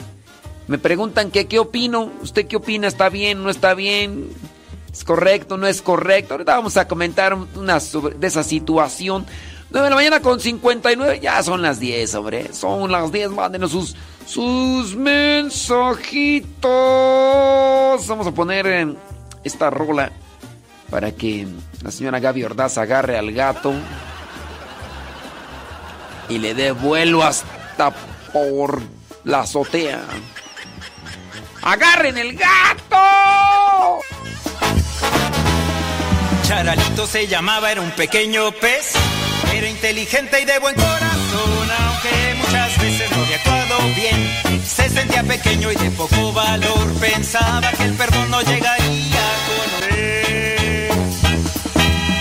Día Charalito supo que el Señor Pasaba por su barrio y lo quiso ver, no se sentía digno de encontrarse con Dios. Se quedó a lo lejos sin dejarse ver, escondido entre los peces se quedó. Y escuchó una voz diciéndole su nombre. Y el Señor le miró, le dijo que esa noche cenaría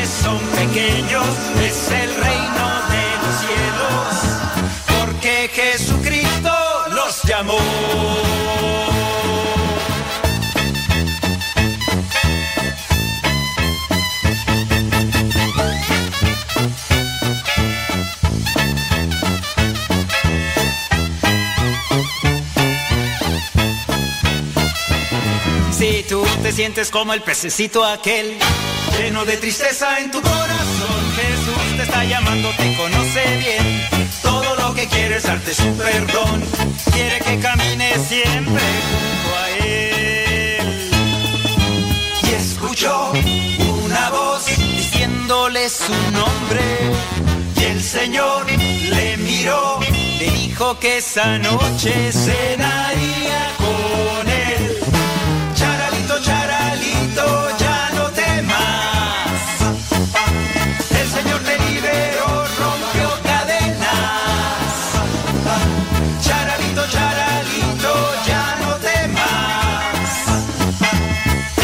tu corazón, ya no hay condena. De los que son pequeños es el reino de los cielos, porque Jesucristo los llamó. Señor, a tu vida llegó la salvación. Eres grande en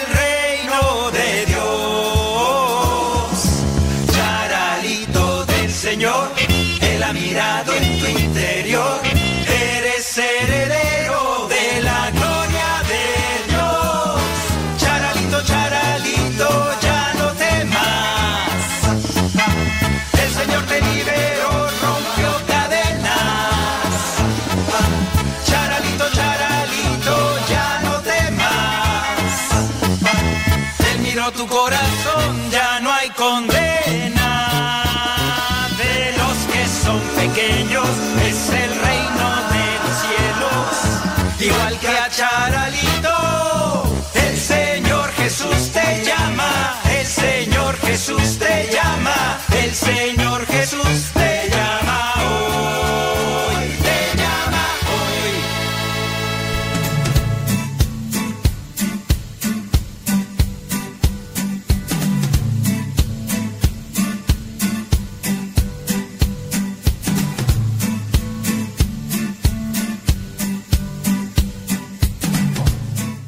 La señora Gaby Ordaz que, que no estamos en vivo. está bien, está bien, no, está bien. está bien. Ay, Dios santo, todopoderoso. No le voy a responder su pregunta entonces. No le voy a responder su pregunta. Eh, no es la señora Gaby Ordaz, es otra persona. Ya ven que no les di, yo no digo sus nombres cuando ustedes me hacen preguntas, ¿verdad? Para Dice, ¿en qué documento viene que el sacerdote no debe bajarse a dar la paz o bailar en la Eucaristía? No he encontrado yo un documento donde diga que el sacerdote no debe de bailar en la Eucaristía, porque tenemos entendido que pues no hay muchos de estos casos donde el sacerdote se ponga a bailar en la Eucaristía. Un sacerdote que se ponga a bailar en la Eucaristía no tiene conocimiento de lo que es el signo sacrificial de Cristo en la Eucaristía.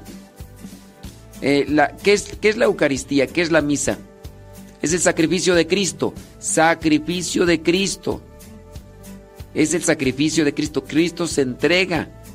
Es el cordero inmolado. Y tú te pones a bailar. Cristo que se entrega en la cruz por nosotros. Cristo que se entrega como el cordero se ofrecía en el, en, los- en el tiempo de la salida del pueblo de Israel. Es el sacrificio, el sacrificio de Cristo, la Santa Misa. En este caso hemos mencionado que no se debe de aplaudir porque pues es el sacrificio de Cristo. Imagínate que estás ahí en el Gólgota y está ahí la crucifixión y tú aplaudiendo, tú danzando. Es que estoy bien contento, estoy bien contento. No, eso está fuera de sí, fuera de un contexto de, de realidad. O sea, no existe un documento, o por lo menos yo no lo he encontrado, yo no he, no he encontrado uno donde diga, no se debe de bailar, no se debe de bailar. Yo no lo he encontrado. Si alguien lo, lo tiene, que diga específicamente, mándemelo. Sobre la paz, miren, ya les he hablado yo sobre la paz. La paz es un signo austero, opcional, es un signo que se puede dar solamente a las personas que están a su lado, no tiene por qué estar brincando banca por banca. Como esa es una acción más repetida que la de la bailadera de los de algunos padrecitos, el Vaticano sí se ha encargado a estipular y a señalar que evítese, evítese, no se haga por favor esto de estar dando el saludo. Primero, saludos familiares. Segundo, los saludos fuera del, del lugar, o sea, no se tiene que mover de su lugar para dar los saludos y tienen que ser austeros. Por lo tanto, ni subirse al presbiterio a saludar al presbítero, ni el presbítero debe de bajar del presbiterio para saludar a los fieles. Yo sé que hay algunos sacerdotes que dicen, mándenme a sus hijos para que los salude. Pues sí, pero el padre puede decir un montón de cosas y ahí está Alberto Cutier y Alberto Linero y este Alberto Alberto Atié, Alberto Cutier y Alberto Linero. Entonces, este pues sí, o sea, los sacerdotes muchas veces podemos decir desde nuestra persona un montón de cosas, pero la pregunta es con relación a estos casos, si ya está la iglesia, lo tiene estipulado litúrgicamente, ¿por qué, por qué hacerlo? ¿O no lo saben o qué? ¿O no estudiaron o sí? Pues todavía dirías, pues, ¿qué onda, no? Este, en fin, en fin, en fin, yo ya le mandé una, eh, un artículo, quién sabe si lo vaya a leer, ¿verdad? Porque hay veces que no lo leen, hay veces que no lo leen, las cosas que yo les mando para que las lean, porque las ven así, dicen, ay no, son como cinco minutos de, leer, ay no, la flojera, Dios mío, santo. dígamelo así a usted, es que yo, porque me, porque me quiere poner a leer, hombre? Porque me, porque me quiere poner a leer si yo no quiero leer, hombre? Por eso estoy escribiéndole aquí mis tres palabras para que usted me responda, dígame en qué documento está esto de que, de que no hay que darle la paso, hay que bajarse, porque yo, yo no quiero leer, hombre. Vayan ahí al misal romano en el número 72, sobre el rito de la paz, ¿qué es lo que dice? Eh, la, la, ordenación o instrucción general del misal romano, número 72. Pueden buscarlo en el internet, así, instrucción o ordenación. Es que aparece de los dos. Instrucción u ordenación general del misal romano, número 72. Dice, fíjense lo que dice el número 72, con la instrucción general del misal romano, número 72. Por lo que se refiere al mismo rito de darse la paz, establezcan las conferencias de los obispos el modo más conveniente según el carácter y las costumbres de cada pueblo. No obstante, conviene que cada uno exprese, o sea, las conferencias episcopales, si en algún momento determinan no se dé la paz, no se va a dar la paz. Y ya, así como se estableció en el tiempo de pandemia, donde no se, que no se debería de dar la mano, no, solamente un pequeño signo y ya. Lo estableció las conferencias episcopales y así que se quede. Yo es lo que digo. Señores obispos, señores obispos, que se quede así ese signo por sécula seculorum. Porque eso de darse las manos, incluso hasta arriba del mismo del presbiterio, como que nos distrae. Mira, estás en el momento de la consagración. Y está ahí nuestro Señor Jesucristo. Debes de tener tu corazón enfocado, tu atención enfocada a nuestro Señor Jesucristo que está presente ahí en la Eucaristía. Y empiezas tú con los saludos. ¿Cómo estás? ¿Cómo? Hola, la paz de Cristo, ¿cómo estás? Y ya empiezan los abrazos, los. Los, no, sí, los abrazos apretados, los, los saludos detronados. Oye, eso. O sea, analícenlo.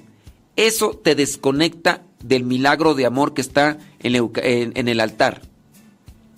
Esto te desconecta. Todos esos signos de forma exagerada te desconecta del momento. Eh, acabas de presenciar la consagración, la transustanciación que se acaba de dar ahí en el altar por obra del Espíritu Santo. Es momento de adoración. Por eso uno debe también de tener, no aplaudir nada, si es momento de adoración. El milagro de amor está ahí presente.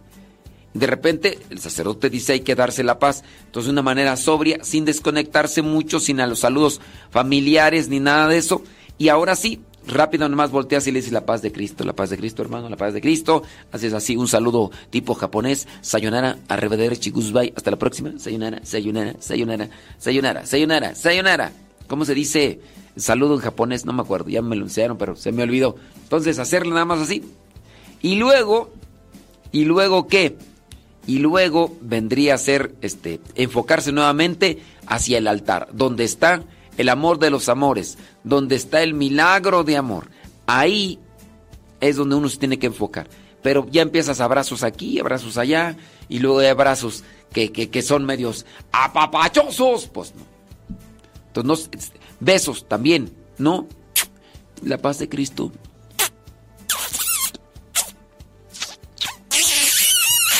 Mi vida. No, pues, ¿Qué es eso? Pues no. Evítese saludos familiares. Bueno, sigo leyendo el número 72, pero ya les dije yo el número para que ustedes lo busquen y no digan que a Chuchita la bolsearon, ¿ok? Para que no digan que a Chuchita la bolsearon. Dicen...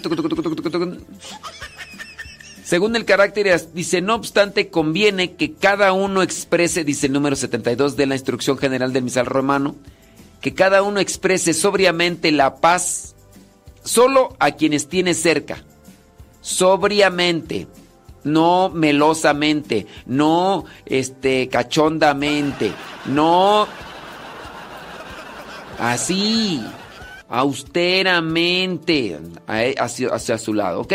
A los más cercanos, así nomás.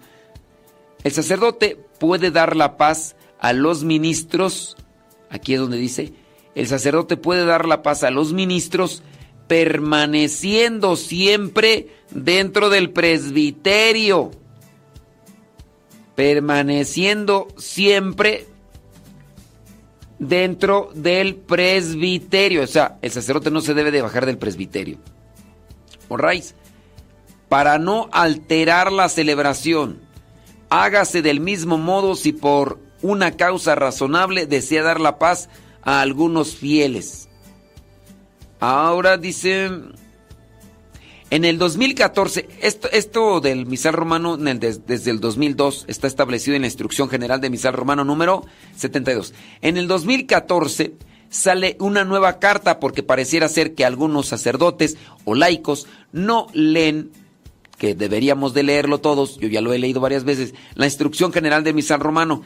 En el 2014, una carta circular para exhortar, para pues ya decirles a los fieles católicos y también a los sacerdotes, exhortar y sugerir no ir más allá de los signos. Y es que pareciera que nos que se nos olvida que lo principal en la Santa Misa se nos olvida que lo principal en la Santa Misa es Cristo. En algunas iglesias aplauden por todo, hasta porque avisan que afuera estarán vendiendo comida. Otros más han convertido la misa en obras de teatro, donde el mismo sacerdote se viste como payaso o bailador de flamenco. Otros más utilizan casullas con imágenes de superhéroes favoritos de los niños. Así que ahí está, en esta carta exhortación del año 2014. Eh, fue en el, en el año 401-417 cuando el Papa San Inocencio fue el que propuso, ¿no? El signo de la paz, que el rito de la paz sea signo obligatorio antes de la comunión. San Agustín, de la misma época que el Papa Inocencio, subrayó la importancia de estar reconciliado con los demás antes de recibir provechosamente la comunión. Por eso es que se da la paz, así como, como un signo. Voy a recibir la comunión, entonces, para decir que estoy en paz con mis hermanos, voy a así, la paz de Cristo, la paz de Cristo. Por eso es el signo de la paz. Antes de recibir a Cristo, estoy en paz con todos mis hermanos. Pero igual, también uno puede ser falso, tú no puedes ser hipócrita. Hipócrita.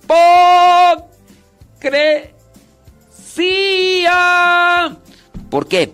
Porque llegamos a la misa, entramos ahí y miramos que ahí en la banca, cerquita de nosotros, está fulano o fulana de tal, con quien tengo un pleito casado de hace ya un tiempecito y a quien le tengo odio, pero odio Harold. Y entonces no le quiero dar la paz. Entonces, ¿qué es lo que hago? Pues me distancio de ese lugar para ni siquiera darle la paz. Entonces, ¿el signo de la paz qué? El signo de la paz debería ser ese signo que nos obliga a vencernos a nosotros mismos de nuestros sentimientos y no nada más una cuestión meramente protocolaria o burocrática dentro de la celebración. Cuando el sacerdote o diácono desea la paz, que son los únicos que pueden desearla, sacerdote o diácono, cuando desea la paz al pueblo, invita a que compartan la misma con los ahí reunidos. Lamentablemente algunos tienden a saludar a toda la asamblea con un diálogo, abrazo o beso en la mejilla intercalado.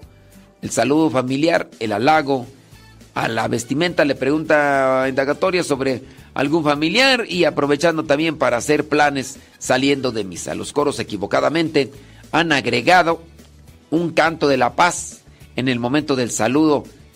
En otros casos el sacerdote baja del presbiterio para saludar a los fieles eh, obviamente con estos abusos se pierde la sintonía de lo que momentos antes ha acontecido de lo que es la consagración del cuerpo y la sangre de Cristo.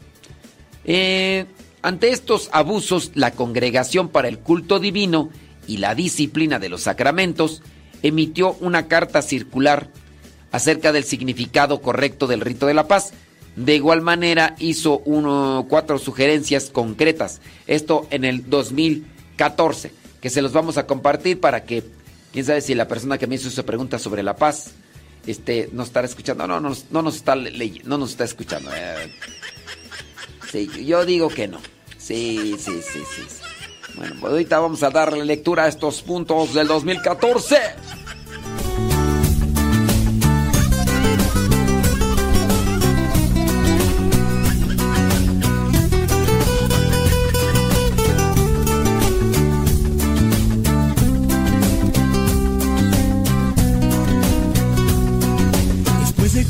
Un poquito de tus maravillas. El viento y la noche me invitan a ti. Para experimentarte, sentirte y abrazarte con el silencio suave del anochecer. Siente la armonía en nosotros, el cielo y la tierra, pues todo lo hizo pensando en nosotros con todo su amor. Siente la gracia que hay en tus manos y elévalas. Quiere entrar y cenar con nosotros el más grande amor.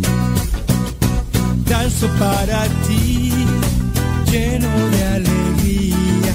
Danzo para ti, de noche y de día.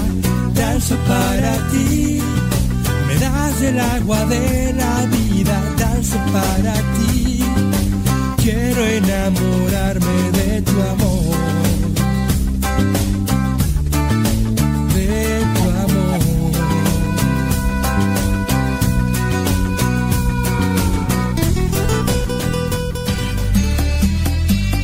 Vámonos con estos puntos importantes de esta carta exhortación sobre el rito de la paz, que les digo no es un rito obligado, sino que puede ser, eh, puede ser así, este, eh, ay, puede, puede ser omitido, puede ser omitido. Ahí van. Eh, será necesario que en el momento de darse la paz se eviten algunas acciones tales como la introducción de un canto para la paz. Insiste en el rito romano. Dos, los desplazamientos de los fieles para intercambiarse la paz. ¿Dónde se ve regularmente este de- del desplazamiento de los fieles?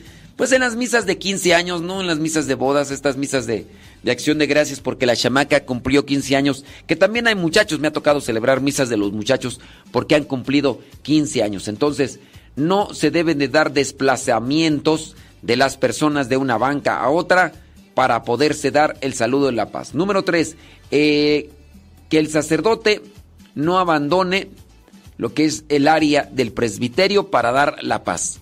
El sacerdote no se debe de bajar el área del presbiterio. A veces, yo nomás poquitas veces, no he bajado. Más bien me he pasado al frente de lo que vendría a ser eh, el altar para saludar al que está ahí enfrente del altar sin bajarme del presbiterio y saludo a los novios que tienen regularmente un reclinatorio pegado al presbiterio. Entonces, les doy la paz a los novios a veces, no siempre, no siempre. No deben ni de subirse ni bajarse del presbiterio. Número cuatro y último, que en algunas circunstancias como la solemnidad de Pascua o de Navidad o durante las celebraciones rituales como el bautismo, la primera comunión, la confirmación el matrimonio, las sagradas órdenes, las procesiones religiosas o las exequias, el darse la paz sea ocasión para felicitar, expresar condolencias entre los presentes. Así que no se debe de hacer esto. Si en su caso este viene el momento de la paz, el momento de la paz no es para dar para felicitar. Ffelicidades. Es nuevo sacerdote, nuevo diácono. Mis condolencias, mis más sinceras condolencias, la paz de Cristo. Le pido al Dios que te bendiga y que te fortalezca y mi más sentido pésame de veras. Este, pues aquí está. Oye, no, es la paz, la paz de Cristo. Ya, ni, felicitaciones ni condolencias. Y listo. Hablando del punto número 4, conviene remarcar que no hay que utilizar el momento de la humilía para ensalzar, motivar o regañar a los fieles, en el caso de lo que son las misas de cuerpo presente. Esto lo digo por mi... eh, Ok, muy bien. Este es, que, es que estoy leyendo mi artículo que escribí. ¿Cuándo tú? Uf, esto fue allá en el año... El 16 de agosto del 2014. Escribí ahí eso con relación a esta carta circular sobre el rito de la paz. ¿Cómo la ve desde ahí? ¿Cómo le quedó el ojo? Tirante o flojo. Dice, hablando de la celebración, ¿nos podría explicar eh, un poco de la procesión de entrada? Espero me dé a entender. Bueno, la procesión de entrada, ¿qué es? Pues es la preparación, lo que vendría a ser el caminar hacia esa tierra prometida en el caso del Antiguo Testamento, cuando el pueblo de Israel sale de Egipto, lugar de esclavitud, lugar de pecado, así referenciado de manera simbólica, y va caminando hacia lo que es la tierra prometida durante 40 años. Bueno, el caminar en la entrada como procesión es parte de lo que vendría a ser ese signo. ¡Qué alegría! cuando me dijeron, vamos a la casa del Señor. Ya están pisando nuestros pies. Entonces, eso vendría a ser. No sé si eso se refería a la pregunta, pero ahí está mi respuesta. Eso es lo que vendría a ser el significado de entrada. Preparación, ir al encuentro. Las misas, la oración, nos ayudan a ir al encuentro de Cristo, al encuentro de Dios. Y eso es como disponerse. Preparémonos que para que en esta misa tengamos un encuentro con Dios. Eso vendría a ser el, el simbolismo o el significado de la procesión. Dice, ¿en, ¿en, qué página busco instrucción general de misa romano? Porque en internet aparecen varias, pero no veo esas especificaciones que usted menciona. Es que tienes que buscar el número 77, no son páginas. En internet no, no existen las páginas como tal. O sea, como si fuera un libro. Ahora, puede ser que tú tengas el libro de la instrucción general del misal romano. Puede ser que tú tengas el misal romano. No sé. ¿Quieres que te dé... Hay diferentes eh, rituales, lo que son misales romanos, hay diferentes. Yo te invito a que busques instrucción general del misal romano y busques por los números. El, número, número 1, número 2, número 3, número 4, y así busca el número 77, como lo mencioné, para que tú veas sobre esta cuestión de la paz. Y también busca lo que vendría a ser eh, esta carta, carta pastoral, es carta exhortación del 2014 sobre el rito de la paz. Y que también ahí, esa carta salió, déjame ver, el 7 de junio del 2014. Fue aprobado, dice, y confirmado en cuanto se tiene con fue por el Papa Francisco. 7 de junio del 2014, esa carta exhortación. Dice, en el número 8 de esta carta se exhorta a los obispos. Regularmente los documentos del Vaticano, todos tienen un, número, pero miren, no son números de página, como ustedes podrían pensar de página 1, página 2, no, son números, o sea, como, como capítulos en la Biblia, como versículos, eso, a eso me refiero yo con la cuestión de los números, ¿ok?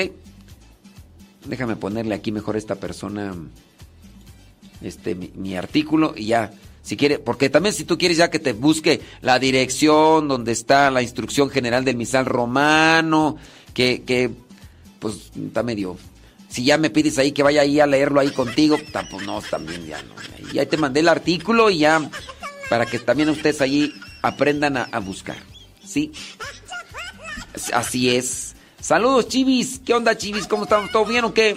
Ándele. Dice por acá un mensaje. Saludos, dice. Mmm, ¿Qué tal los pro protagonistas? Hay unos coros en la iglesia que solo van a cantar eh, mirando a los feligreses, queriendo llamar la atención. Sí, hombre. Por ahí hemos hablado. De hecho, hace poquito estuvimos dando una reflexión de afinar el corazón para cantarle mejor a Dios estuvimos por ahí compartiendo una reflexión sobre esto, de la identidad del coro parroquial para que no sea protagonista, para que no se ande luciendo y otras cosas más. No, sí, sí hay que, hay que hablar mucho sobre, sobre esa cuestión. Para la persona que preguntó sobre la instrucción del misal, de la instrucción general del misal romano, ojalá y lo busquen y ya busquen los números, así, pero no números de página, porque le digo, no, no, no están. ¿Sí? Ándale pues.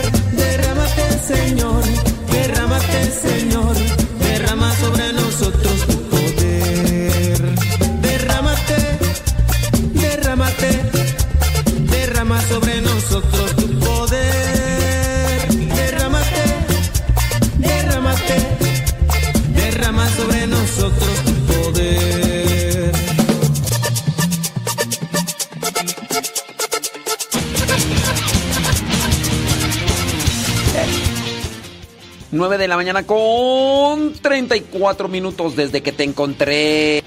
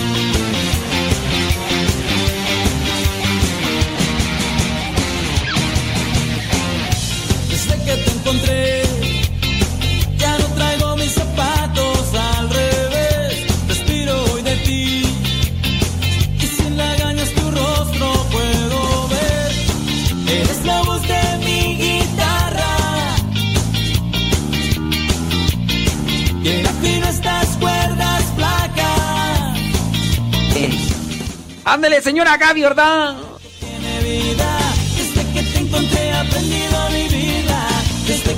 Y es contra... Oh, ¿Yo, yo qué eras dije tú?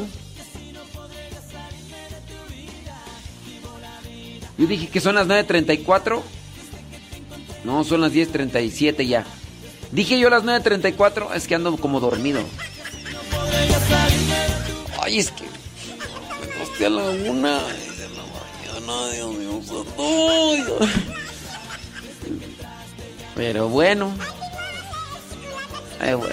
¿quién, ¿quién como el padre que anda nomás paseándose? Pues sí, pero para irme a pasear tengo que desvelarme más de lo normal para hacer las cosas y yo... Pues. Ay, yo como quisiera andar nomás, nomás viajando. Ay, que eso es bueno. Ni tanto viendo esto. Sí.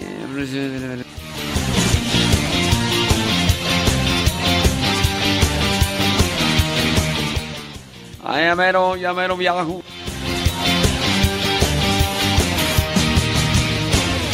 El 27 nos vemos allá en Santa María pues Cuescomac.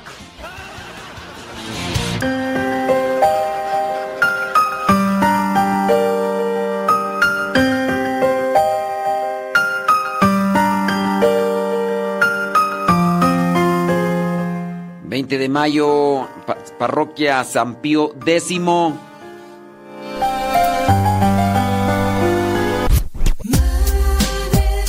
Seattle, Washington.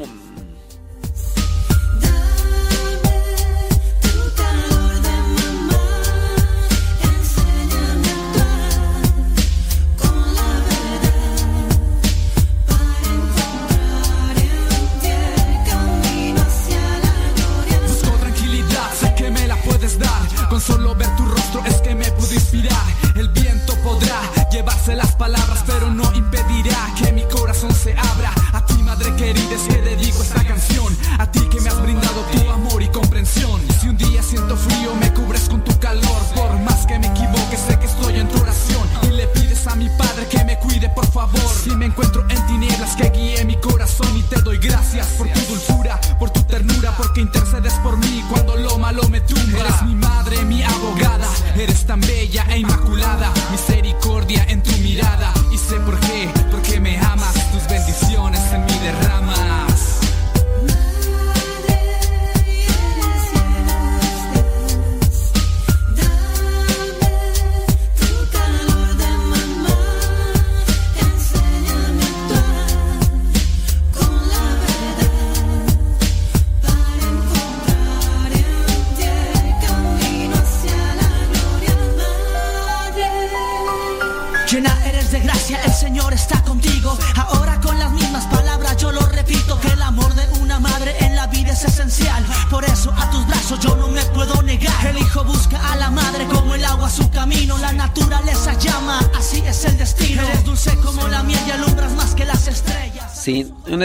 persona me está mandando un mensaje acá que dice que, que me ponga a revisar una página de una comunidad religiosa donde hay muchos religiosos, donde hay muchos religiosos que eh, pareciera ser por su postura que están en contra de la doctrina. Y le estoy diciendo yo a la persona que no me puedo dar a la tarea así como que, a ver, espérenme ahorita, me voy a poner a analizar, ¿verdad? Todas las partes de la página que me envían para decirte si está bien o no está bien. Pues no, no, no, no puedo. Así como una señora también que me mandó un video de una hora y media, me dice, escúchelo, padre, para que me diga esto y esto y esto y esto, porque yo pienso que esto y esto y esto. Dije, no. O sea, si voy a hacer un análisis de un video de una hora y media, esa hora y media mejor la agarro para dormir. Yo sé que tú tienes dudas y todo, pero no puedo estarme dando así a la tarea de, de hacer análisis de una página, de un video de una hora y media, de un audio que me mandaron de 45 minutos. Hay veces que me mandan este los audios. Llamadas casi no atiendo. Muy pocas veces atiendo ahí casi. No no soy yo de hablar por teléfono. los audios que me mandan escucho los que me mandan los que me mandan de de la radio allá con la que trabajo y aunque ya les dije, no me gusta que me manden audios. ¿Por qué no escriben? Cuando, cuando graban un audio, sueltan más el pico. Cuando hablan por teléfono, sueltan más el pico. ¿Cómo estás? ¿Cómo te ha ido? ¿Bien? ¿Qué, qué haces? Y tú dijeras tú, son tus familiares, son personas muy cercanas a ti. Tú, tú ni las... Ni las pues, ya, buenos días. Oye, ahí mándame este audio. Buenos días, ya sube el programa. Bueno, ya, ¿para qué tanto brinco? Entonces, sí, yo sé que ustedes quieren que, porque me mandan la página y que me ponga a analizarla. Esto, no, está medio complicado el asunto. No, eso es generalizar. Es que dice que, bueno, les voy a decir así como tal, al cabo no estoy diciendo el nombre de la persona. Y está escuchando. Está mal en generalizar. Ni todas las mujeres son este, malas para manejar, ni todos los hombres son infieles. A su vez, no porque algunos jesuitas sean pro homosexuales o pro aborto o pro todo ese tipo de revolución o de manifestación en contra de la doctrina, no porque algunos lo sean, ya todos lo son. Quien haga ese juicio no tiene razonamiento ni tiene sentido común. Y así sea tu esposo, sea quien sea. Como no tiene juicio ni sentido común, el que pueda decir, es que miré a tres señoras que no saben manejar, no saben ni estacionarse, ni, y que digan que ninguna mujer sabe estacionarse. No tiene razonamiento, no tiene sentido común, así también como los que digan, todos los jesuitas son pro aborto, son eh, como el padre C. James, no sé qué, gringo. Así sea tu esposo, yo podría decir, tu esposo no tiene sentido común y no tiene eh, razonamiento. Toma chango tu virote. Así como los que también señalan a los sacerdotes, ¿no? Que conocen el caso de uno, dos, tres, o ponle unos dos, cinco, que conozcan, que digan que los sacerdotes son pederastas y que digan todos los sacerdotes son pederastas. Pues bueno, esa persona tampoco tiene sentido común, no, no tiene, no, no pone a trabajar su raciocinio. Así sea tu esposo, ya lo dije.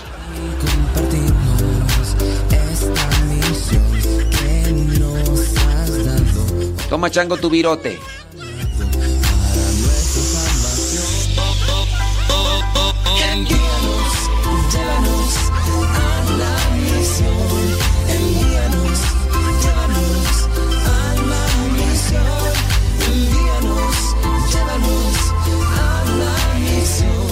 Y de seguro vas a ir a decirle a tu esposo. El padre dice que no tiene sentido común, que no tiene raciocinio. Eso yo te lo estoy diciendo acá, aquí entre nos, hombre. Nomás para decirte que pues no, le hace falta más box a tu viejo para que se ponga las pilas y no ande generalizando. No porque, no porque los, los, algunos esposos sean sido infieles, todos los hombres son infieles. No porque algunos viejos sean cochinos, puercos, marranos, hediondos, puercos. Arrastrados, libidinosos, lujurientos. No porque esos viejos hediondos, cochinos, puercos, libidinosos, no, no todos van a ser así. A ver, pues no, es- está mal. Está mal. Está, mal, tan mal los que generalizan así y está mal también tu esposo.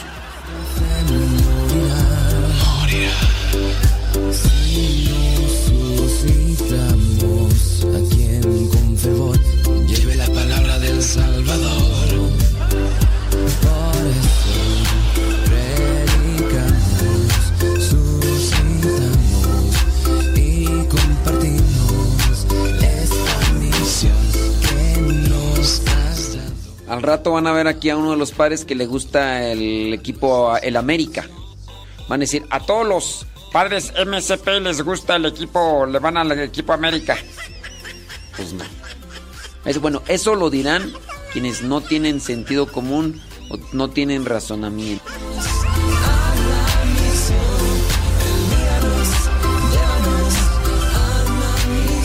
Que ni sé quiénes son estas personas, pero les estoy dando. Les estoy dando duro y tupido. Ya no me va, ya no me va a volver a escribir cosas porque si Ay no, pobre de mi viejo, pobre de mi viejo. ¿Por qué me lo maltratan así? Pobre de mi viejo.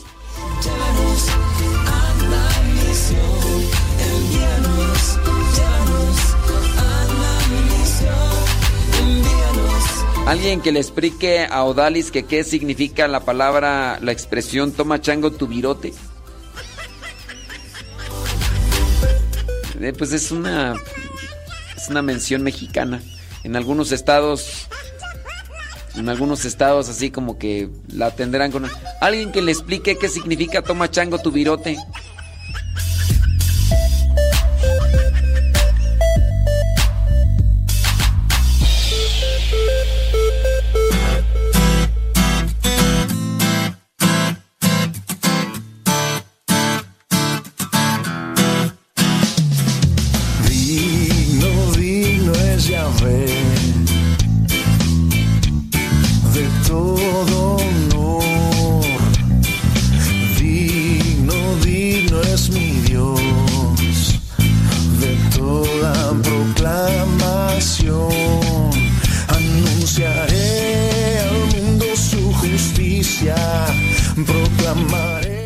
María Sima no es reconocida por la iglesia dentro de lo que vendrían a ser sus visiones. Todo lo que diga María Sima no, no es conforme a la doctrina, son visiones particulares que le pueden ser... Lo malo es cuando tú piensas que lo que dice María Sima es tal cual, no. Se toman como revelaciones privadas. A lo mejor les van a servir a ella, pero querer decir, ay, Todo lo que dice María Sima es verdad. no. No, son revelaciones privadas. Es Yahvé. Dicen que le ponga la que le ponga la, las golondrinas a un radio escucha menos que se va a ir por las cosas que le dije.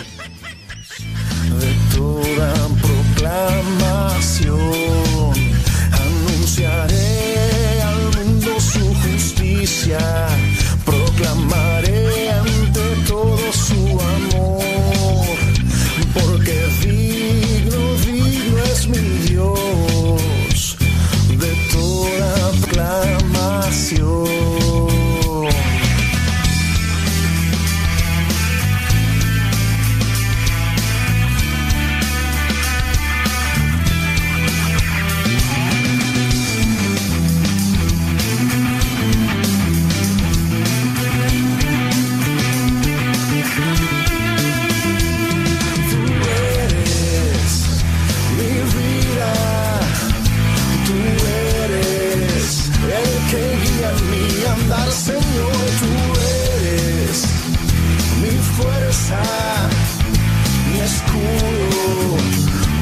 defensa y protección. Tú eres quien mi vida ha comprado, mis pecados has borrado y con tu sangre me ha lavado.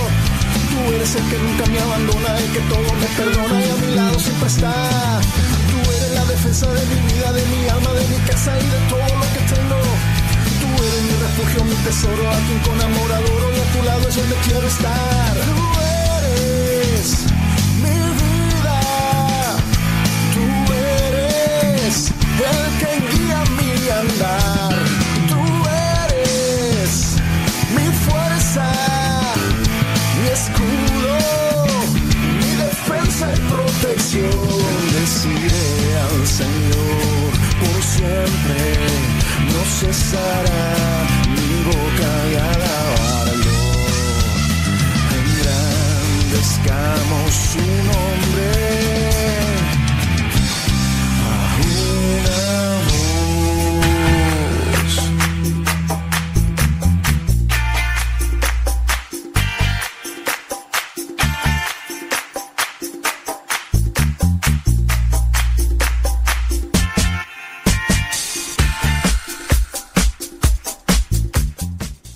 ¿Qué significa toma chango tu virote o toma chango tu banana? Bueno, para los que no son de México, son expresiones populares, son cierto tipo de refranes, cier- cierto tipo de expresiones para cerrar una situación o cerrar una conversación. Para decir toma chango tu banana, refiriéndose a los monos, a los simios, llamados también changos, es toma tu banana, es pues ya, deja de estar hablando, deja de estar eh, ahí, no, no hablando, ¿verdad? Porque los changos no hablan, pero sí, ya deja de estar y ten, come, cómete. Toma chango tu virote, hablando de una referencia como que ya, cerramos aquí la situación y, y listo. Concluimos lo que estábamos diciendo con un, con, con una, con un cerrón, con una con un remache, con una mm, un este sí, este pues con un final, ya. Sos. Toma chango tu virote, ya, con eso tienes. Así como puede, puede ser, por ejemplo, en el caso de los niños, los niños que pudieran estar de berrinchudos, tan re- amá, quiero esto, amá, quiero el otro. ¡Sas! Le da un manotazo la mamá al chiquillo para decirle que ya se calle. Es como decir, toma chango tu virote, que te calles ya y con esto cerramos. Ya te digo que no estés molestando. Eso vendría a ser la expresión para las personas que, bueno, no son de México. Y, y ahí están. Dice por acá una persona, no diga mi nombre. Si lee mi comentario al aire. Tengo una amiga muy imprudente con sus comentarios. Ay, Jesús. No, yo tengo acá. Dice, dice, tengo una amiga muy imprudente con sus comentarios y está haciendo, esto está siendo motivo para que yo me distancie un poco de ella. No, sí, mira, en ocasiones hay que distanciarse de las personas que nos llevan a problemas, dificultades, después de que uno ha querido corregirles, después de que uno ha querido ayudarles. Dice que se ha querido distanciar de ella, dice, pero ¿cómo hago si nos dicen que si no amamos a los que no, no nos dan momentos buenos, qué de extraordinario estamos haciendo si solo somos amables y buenos o tolerantes con quien sí se lo merecen? Espero me entiendan, no, no te entendí. Entonces no sé si estoy haciendo mal o no, o mal, o componer cierta distancia con ella. No, no te entendí qué es lo que me quieres decir, porque... Mira, una cosa es amar a las personas y otra cosa es que tengo que estar con un imprudente. Porque la palabra de Dios dice, tienes que amar a los imprudentes, no importa que te metan en problemas, no importa que te metan en dificultades. ¿Dónde dice eso la palabra de Dios? Hay que amar al prójimo, hay que hacer el bien, sí, pero en algún lugar ustedes se han encontrado así que dice, tienes que estar con ese conflictivo, tienes que vivir siempre con ese tóxico, con esa tóxica. A ver, muéstrame el pasaje bíblico donde dice eso, según lo que vendría a ser tu mm, interpretación de la Biblia de los testigos de Jehová que estás leyendo. No. Digo, otra cosa es que estén casados, ¿verdad, Iván? Otra cosa es que... pues sí. Sí, pues no. Pero dentro de lo que vendría a ser tu relación de, de amistad, pues no. Hay que entender bien qué es amar. Si una persona, hablando de, una amiga, te está metiendo en conflictos porque es tóxica, es imprudente, pues no, pues marca distancia y ya. Ayúdala en sus necesidades materiales, morales y todo. Pero ayudar a una persona no quiere decir estar tolerando y estar aguantando ahí todo el tiempo su sarta trenza de tonteras. Porque hay personas pues que tienen ese problema. Tienen un problema de cuestión emocional y pero no, o sea, yo encuentro a alguien así, ¿sabes qué? Marco mi raya. Está, cuando hay un, cuando es familiar, cuando pues uno dice, dame paciencia, Señor, y voy a tratar de hacer todo lo posible. Pues, ándele, pues, saludos a Chema. Chema, Chema Israel, Chema Israel, ya ves nuestro Dios. Ay, José María. José María. Sí, con relación a los toxics. Toxics, sí. Digo, cu- cuando está dentro de la familia la tóxica o el tóxico, pues tú lo eligiste. Esposo, esposa. Tú lo eligiste. ¿O qué? Te lo, te lo aventaron ahí a la entrada de tu casa y te dijiste, ¿y ahora? Pues ya, déjalo aquí adentro. No. Pero cuando tú elegiste la toxic o el toxic, pues ya ahí qué, ahí qué haces. Pero en el caso de las amigas, no. En el caso del precepto cristiano de amar a los demás, no quiere decir que tenemos que estar conviviendo, abrazando y todo eso. No. Está mal. Ese concepto que muchas personas tienen, ¿eh? Piensan que para tener la amistad siempre tenemos que, o tenemos que salir a comer. Tenemos que salir porque me caes bien gordo, bien, o sea, es bien tóxica y todo, es bien imprudente y todo, pero como tengo que vivir el precepto cristiano, pues, tenemos que ir al cine. Ay, pues.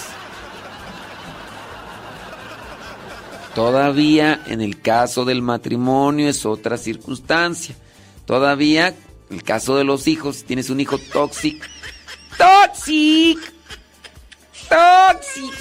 Es otra cosa, ¿no? Dice. Ok.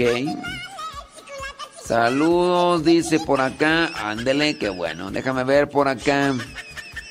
Eh, sí es cierto. Sí es cierto. Dice, saludos, gracias, bli bli bli blu blu blu blu bla bla blu blu blu. Ah, bla bla bla bla. Tarara, Échele, échele. Bueno, saludos, Verónica Flores.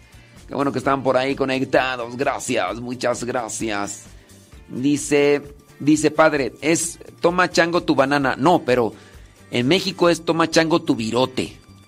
Porque sepan que también en México, en la Ciudad de México, hacemos tortas de plátano. Agarras un bolillo, le pones un plátano ahí adentro, o dos, dependiendo el hambre que traigas. Después le pones chocomil al plátano adentro de la, de la torta.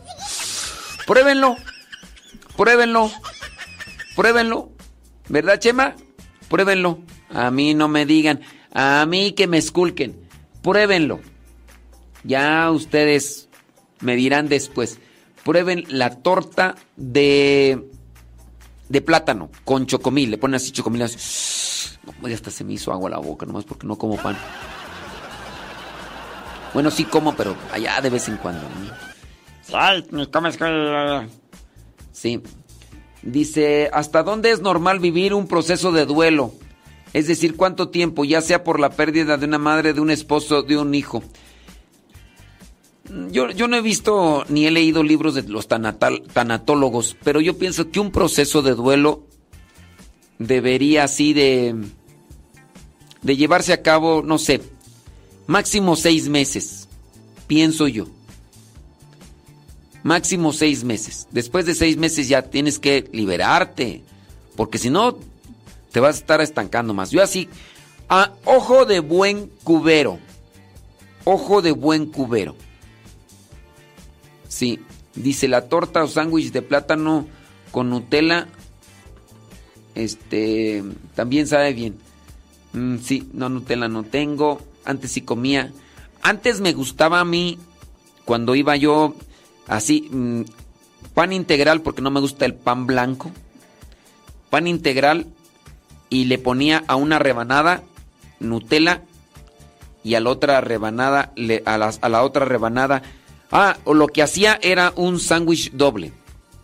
Agarraba crema de cacahuate, crema esa de cacahuate, embarraba así dos, los juntaba y después el de arriba le ponía Nutella. Y también al otro de arriba. Y los empalmaba así. Prueben Nutella. Si es que tenía. Ahorita, ahorita yo no tengo Nutella. Antes sí. Donde estaba había Nutella. Le echaba Nutella, crema de cacahuate.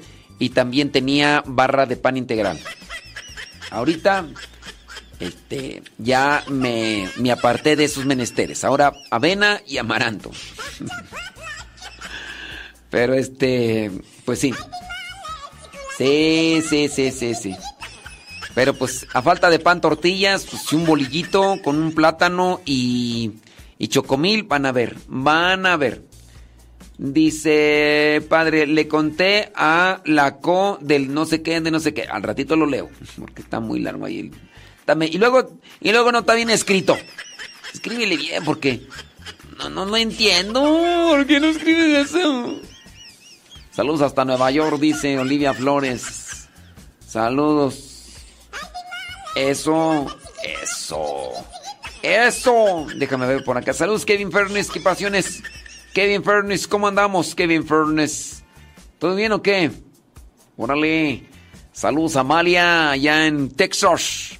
Allá los de San Felipe Torres. ¡Muchos! Saludos, Amalia. Dice. Qué bueno que le fueron todos. Ay, Dios mío santo. Ay, don David Trejo, traes puro sueño. Es puro sueño. Ándele. Saludos. Déjame ver por acá. Ahorita vamos a checar esta pregunta. Es que, es que las preguntas no me las escriben bien. Dice, yo solo estuve casada por el civil y ahora ya han pasado más de año y medio que estamos separados. Estuvo- dice que estuvo llevando a sus hijos a la doctrina durante dos años. Y celebramos su primera comunión. Dice, gracias a Dios por los niños. Solo ven a sus papás cada 15 días y en ocasiones tengo que llamarle para ver si los quiere ver. Y de dinero tuve que denunciarlo porque si no, de eso, ni de eso se preocupa. Pues, a ver, ¿tu- ¿tus hijos piden a, a, tu, a su papá? Si no lo piden, ¿Para qué le hablas? O nomás con que te mande el dinero para la manutención. Pero bueno, a lo mejor tú dices, Ay, no, pues es que así me salgo a pasear. Es que si no, ¿a qué horas cuándo? Y luego son bien chukis. muy bien. Pregunta. Cuando se canta el cordero, antes, durante o después del cordero, ¿por qué el sacerdote termina su proclamación desde el altar y nosotros cantamos el cordero? No le entiendo a tu pregunta. Antes, durante o después del cordero, antes, durante o después del cordero, ¿por qué el sacerdote termina su proclamación desde el altar y, y nosotros cantamos el cordero? No le entiendo a tu pregunta. Antes, durante o después del cordero, ¿por qué el sacerdote termina su proclamación desde el altar? O sea, no le entiendo, a ver si me... Dice, cuando se canta el cordero, antes, durante o después del cordero. Cuando se canta el cordero, antes, durante o después del cordero. A ver, alguien que quiera interpretar esto. Me manda tres, cuatro, cinco veces la misma pregunta. Cuando se canta el cordero, antes, durante o después del cordero. Ay, santo. ¿Por qué cuando el sacerdote termina su proclamación desde el altar y luego empieza el coro a cantar, pero el pueblo está entretenido con el saludo de la paz y yo creo que ni atención ponen al canto, entonces no le entiendo qué me quieres decir. ¿Algún intérprete? ¿Algún intérprete que me traiga? Ay, no le entiendo yo, Dios santo. Yo está bien que dormí poco, pero pues ya no le entiendo. Pregunta, eh, ¿el curso de Biblia qué? No, pues hazlo en la medida en que lo vayas tomando y lo vayas asimilando. Y al incluirlo, la perdona que lo hace, obtiene algún documento, Mm, obtienes, obtienes eh, conocimiento.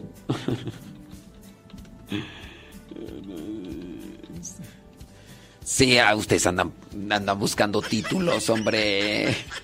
Sí, el curso de Biblia que yo les comparto, que es escrito y también en audio, no es para obtener títulos, nada, no es, es para tener conocimiento de la palabra de Dios, es para tener conocimiento de la palabra de Dios. Sí, para que no les anden ahí. Dice, dice por acá, dice, padre, yo tampoco le entiendo a esa persona que escribe. No, pues, pues les digo, pues, hombre. Sí, sí, sí. ¿Qué pasiones? Rosa Blanca está cubierta de pilares de oro y plata. Padre, yo le agradezco mucho, pero mucho que nos comparta lo de la avena y el amaranto, porque desde que lo miré, eh, dice, lo comencé a hacer para mí y me está ayudando. Les digo, pues, hombre, nada más que sé que ser constantes.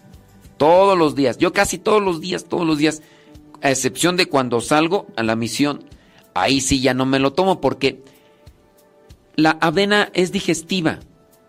La avena es digestiva, no es laxante, es digestiva, te ayuda a la digestión. Claro que también hay que reducir lo que vendrían a ser otro tipo de comidas que pues, intoxican el organismo, ¿no? Porque si te quieres desintoxicar de algo que tienes como colesterol o triglicéridos o hígado graso, te quieres desintoxicar de eso y no dejas de comer esas cosas y estás comiendo la avena y el amaranto, pues, pues digo, pues hay que disminuirle aquello y... Pero sí una persona por ahí dice, fíjese que yo lo comí, dice, me está ayudando a la digestión. Les digo, sí, pero cuando salgan, ¿por qué? Porque pues, comen algo y pues hace el proceso digestivo y te dice, ¡aló! ¡Aló, aló, aló, aló, aló, aló, aló, aló! ¡Aló! Y, no, o sea, ya cuando te avisa aquí estoy es horrible. Pero no es por diarrea, no, no, no. Dice, saludos desde Querétaro. ¿Cómo le fue de empolvada? Pues no ven cómo terminé. Todo así de la garganta. Soy Marta Espino. ¿Quién sabe si entre tanta gente me ubique? Pero yo es que no me acuerdo. Marta Espino, ¿se acercó a dar una, un saludo o no? Son de las personas que lo escoltamos cuando llegó. No me acuerdo, Marta Espino. Yo no sé cómo es usted, no, yo no sé cómo es que usted hace para tener tanta energía, para tanta actividad, dormir tarde, levantarse temprano. Páseme la receta. Mira, a mi edad todavía se puede. A la tuya ya ni con ni con ni con ampolletas de ni con inyecciones de, de, aceite. Tú ya ni con bellodectas. Cuando uno está joven, uno está joven. Pero este. No, ya, ya a tu edad, Marta Espino, ya. Pues, Marta Espino, tú no te acercaste a saludar. Voy a querer Marta Espino. Y voy a querer. Que. Sí, qué gacha. Qué gacha. Nomás la que sí se acercó a saludarme fue Anabel, la que asusta. Anabel, la que asusta, ella sí se acercó a saludar y. Y nomás tú. Ay, Marta Espino, ya te voy a balconear. Mira, Marta Espino me manda una fotografía donde salen dos mujeres. ¿Y yo cómo voy a saber quién es Marta Espino?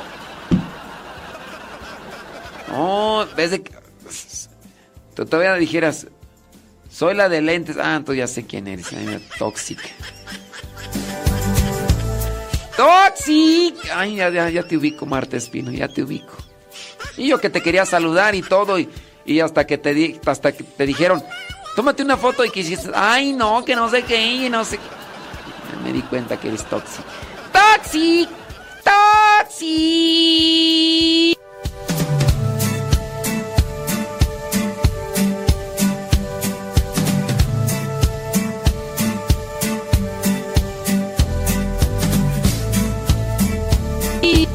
Dicen que cuál es la receta del amaranto y, y la avena.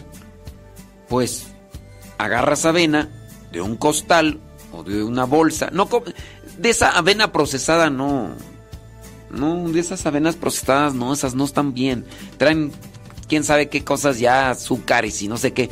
No, agarren un kilo de esos de avena, de esas bolsas de avena, pónganla, esa avena, pónganla en agua caliente, pónganle unas tres, tres nueces, unas cinco almendras.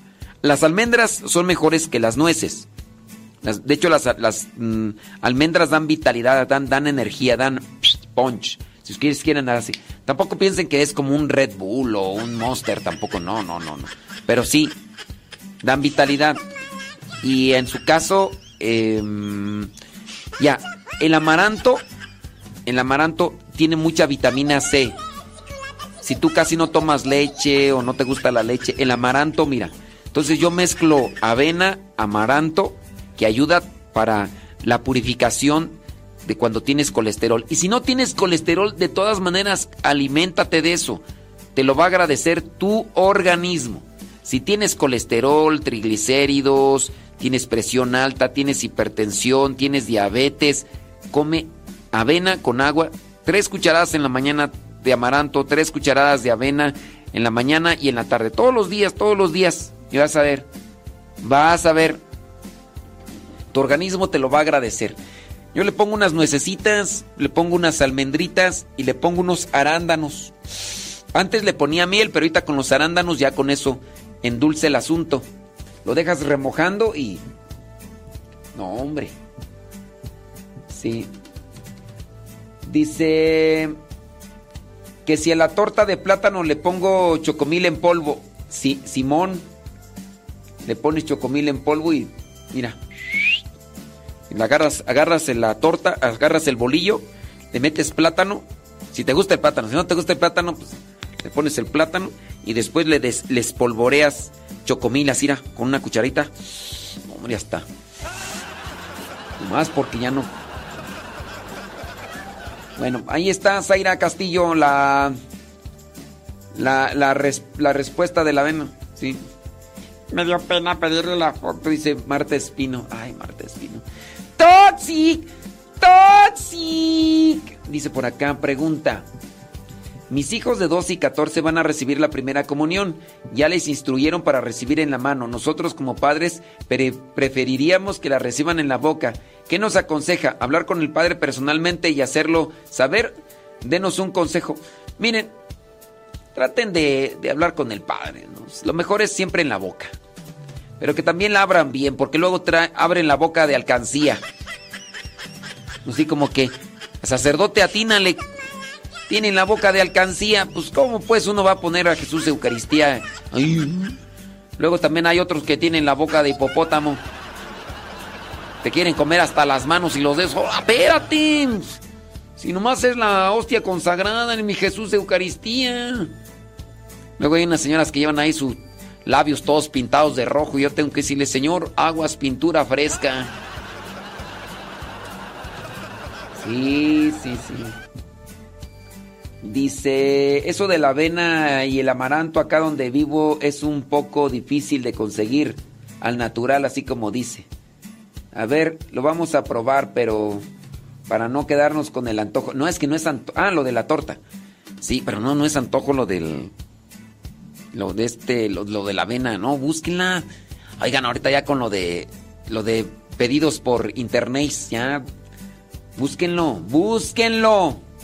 Toxic, toxic. Ay, Marta. Dice por acá, saludos desde Bermejillo, Durango, Marta Rosales. Que si la avena eh, se pone a remojar con el amaranto, sí. Pones la avena, tres cucharadas de avena, tres cucharadas de amaranto. Es que ustedes no ven el diario misionero. Si lo miran, si lo miran ahí ven. Miren, ponen la avena, ponen el amaranto, ponen las nueces, ponen las almendras, ponen ya sea pasas o sea arándanos y le ponen agua caliente. Déjenla unos 10 minutitos. Y, as- y ya después de remojada, sobre, sobre el muerto las coronas. Y van a ver. Sí, dos veces al día. Sí. Miren, si ustedes están ya muy amolados con la cuestión de los triglicéridos, del colesterol en, en su, en su organismo, porque el, doc- el doctor ya les dijo, bájele, bájele, porque si no, usted corre riesgo de un infarto, se le van a estropear lo que son las arterias, las venas se le van a cerrar, pues... Ay, Dios mío santo. Ahorita les digo, espérenme tantito. Entonces, listo ahí para que Pregunta, ¿le- con esa receta de la torta de banana y chocomil, ¿voy a bajar de peso? No. No, porque, porque es, es bolillo, es pan, es carbohidratos. Entonces, no. Si comes carbohidratos, acuérdate, los carbohidratos están en, el trigo, en el maíz, en el arroz. La avena sí tiene carbohidratos. La, avena tiene carbohidratos, pero no tiene la misma cantidad que lo tiene el trigo y que lo tiene y que lo tiene también el arroz. No me acuerdo cuál de ellos tiene más y menos, pero de entre todos esos, la avena. También el amaranto tiene carbohidratos, pero no es en la misma cantidad como lo tiene el maíz, o como lo tiene el trigo, o como lo tiene el arroz. Sí, tienen todos. Entonces, si tú quieres bajar de peso, no comas. Come pura avena y ya. Pura avena y ya. En la mañana y, y en la tarde y ya. Pero ya no comas otra cosa más porque pues, quieren bajar de peso, no quieren dejar de tragar. Pues.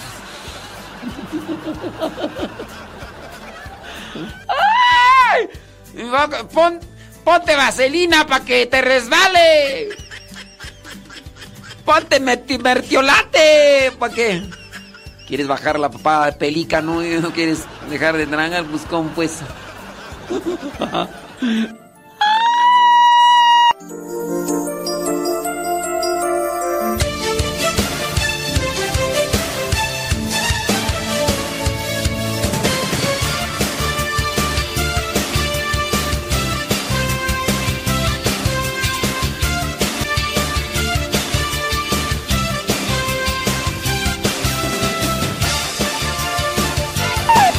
Ahí te pones vitacilina, ¿eh?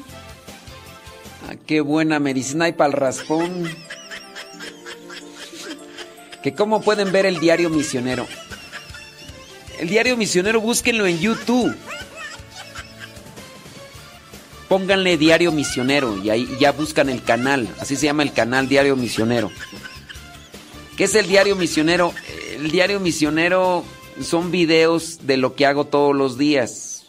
Eh, son cosas aburridas, pues. Ahí les pongo cuando me levanto, este, cuando voy a rezar, si me encuentro con algunas personas, las grabo, grabo a los perritos, grabo, grabo, grabo lo que voy haciendo. Lo que voy haciendo. Entonces son videos de lo como mi diario escrito, yo lo estoy haciendo en video. Para, no sé, dentro de unos 20 años, 10 años, no sé, decir, mira, Mira, cuando, cuando estábamos joven. Ay, mira, aquí aparece fulana de tal, ya se murió, ya. Oh, ya. Yo creo que ya ni los huesos quedan. ¿Te acuerdas ahí ese día? Ay, es cierto. Ey, ahí andaba, sí. Ey, ahí andaba, ¿no? Sí, no, ya estaba grande, ya. Y en aquel tiempo estaba grande, bla, bla. Y así, eh, con el diario lo tengo haciendo ese diario todos los días desde el 17 de agosto del 2020. Entonces búsquenlo ahí y ya, si quieren suscribirse, Diario Misionero. Pero sí, este, es lo que hago todos los días y voy a, voy a grabar y todo eso. No grabo así lineal, no, son videos de a veces de 10, de 15 minutos, pero es de lo que hago diario. Entonces, también ahí les presento de la avena y el amaranto. No son recetas, ¿eh? Sí, sale el- la tomasa, el becerro. El becerro, oye, ese becerro es el capitán. También sale la solovina. Que si se puede licuar, licuar el amaranto y la avena, sí se puede licuar. A mí no me gustó moler el amaranto y la avena. A mí no me gustó. También a veces, en vez, también se le puede poner a la avena y al amaranto con agua, se le puede poner un plátano o se le puede poner manzana, dependiendo del gusto. O si no, así. Yo, yo lo molí y no me gustó. no es que cambie de sabor, no sé, la consistencia no... Me, me gusta estar masticando y estar, estar saboreando la, las nueces, las almendras.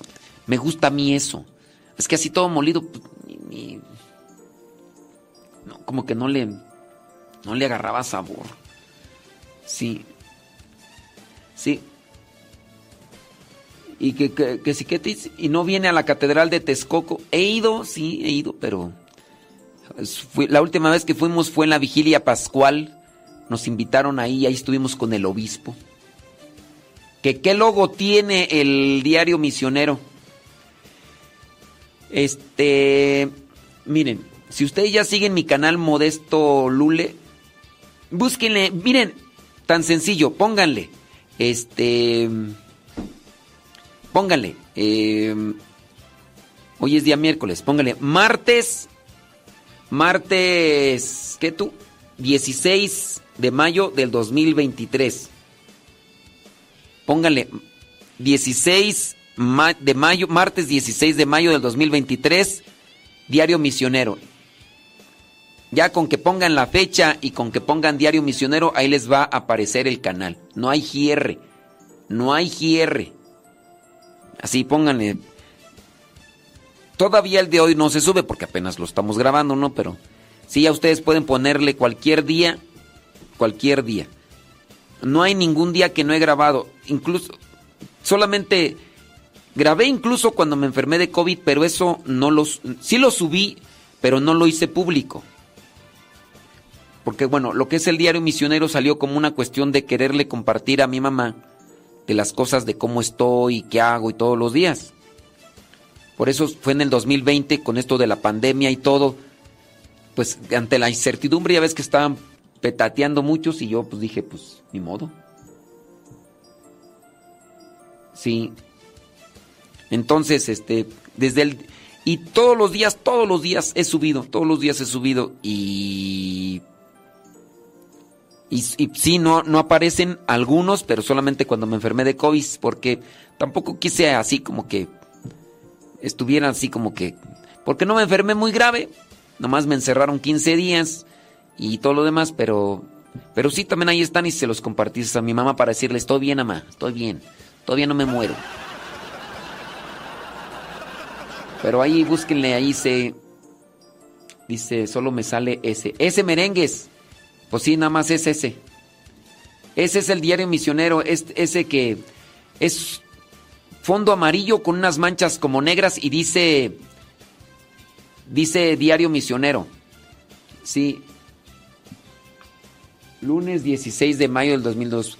Suscríbete allí al canal y pues ya ahí vas a ver los videos de, de ayer, hoy. No, de ayer no. De ayer sí. Ándele.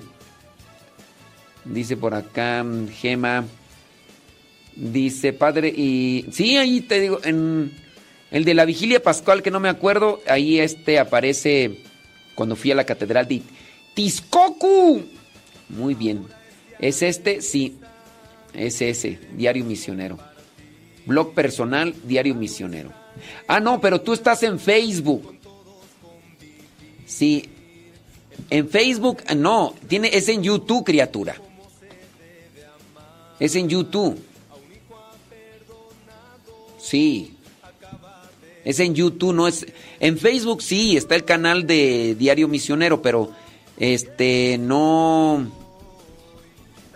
No, ahí en, en, en Facebook no subo videos, solamente en YouTube. Es que para buscar videos en Facebook está medio complicado. Para buscar videos en Facebook está medio complicado, entonces pues, mejor nada más puro YouTube.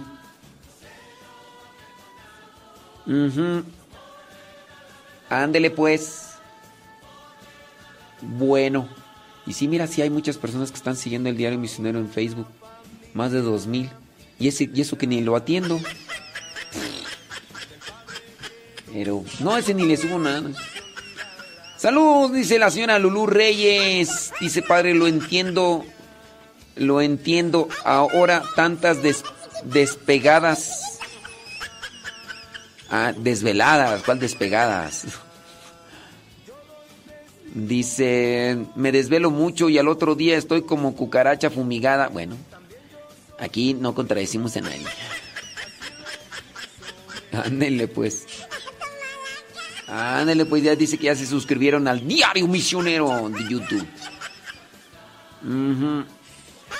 Dice, un tío, un tío mío se apellida Lule y nos estábamos preguntando si no serán medio parientes, porque no es muy común el apellido. La señora Lule nació en el Carmen cerca de Salvatierra. Somos parientes. Sí, los Lule, en lo que es zona de Guanajuato. Pues, De hecho, mi familia vive ahí cerca de Salvatierra. Entonces, hay un vínculo familiar con los Lule. Y más si vienen de ahí de Celaya, de Salvatierra, de ahí de, de Acámbaro. Tíos abuelos, no sé qué más, ¿verdad? Pero sí, ahí habrá algo, algo de, de familia. Este, por ahí si ven alguna herencia de ellos que, que- que ya me la... Ya me voy, ya me voy. De Facebook y de YouTube ya me voy, me quedo acá en, en Radio Cepa. Sí. Estamos grabando. Estamos grabando para. Para los programas que tenemos que mandar a Radio María el sábado y el lunes. Porque el sábado, el viernes nos vamos.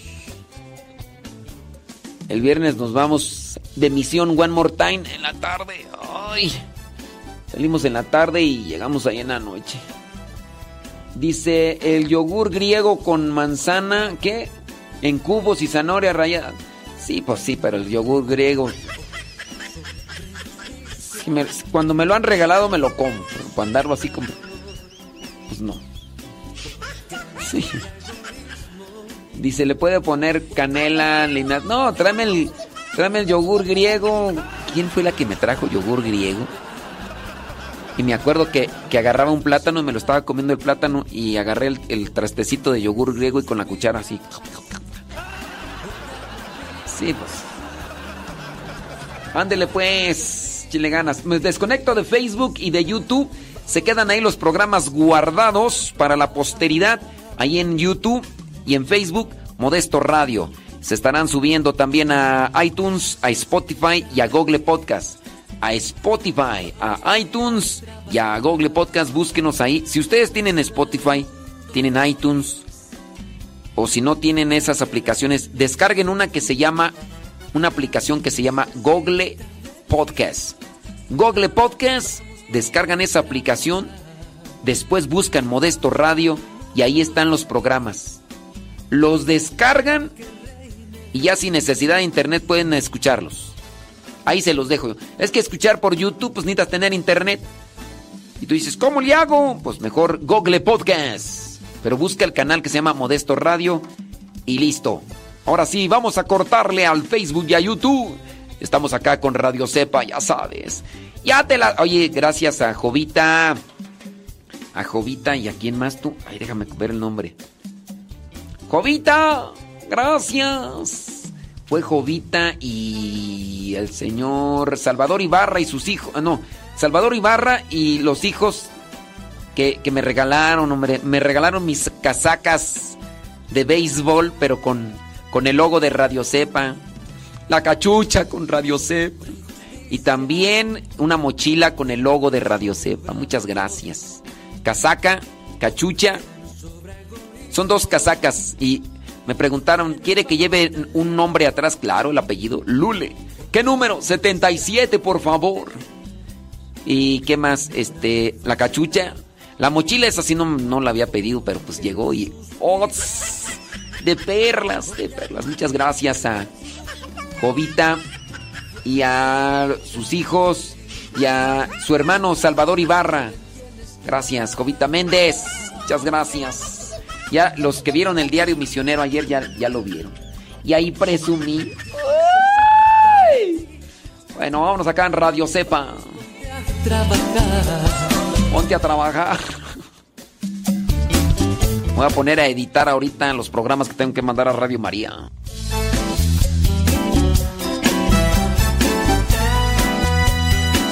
La radio!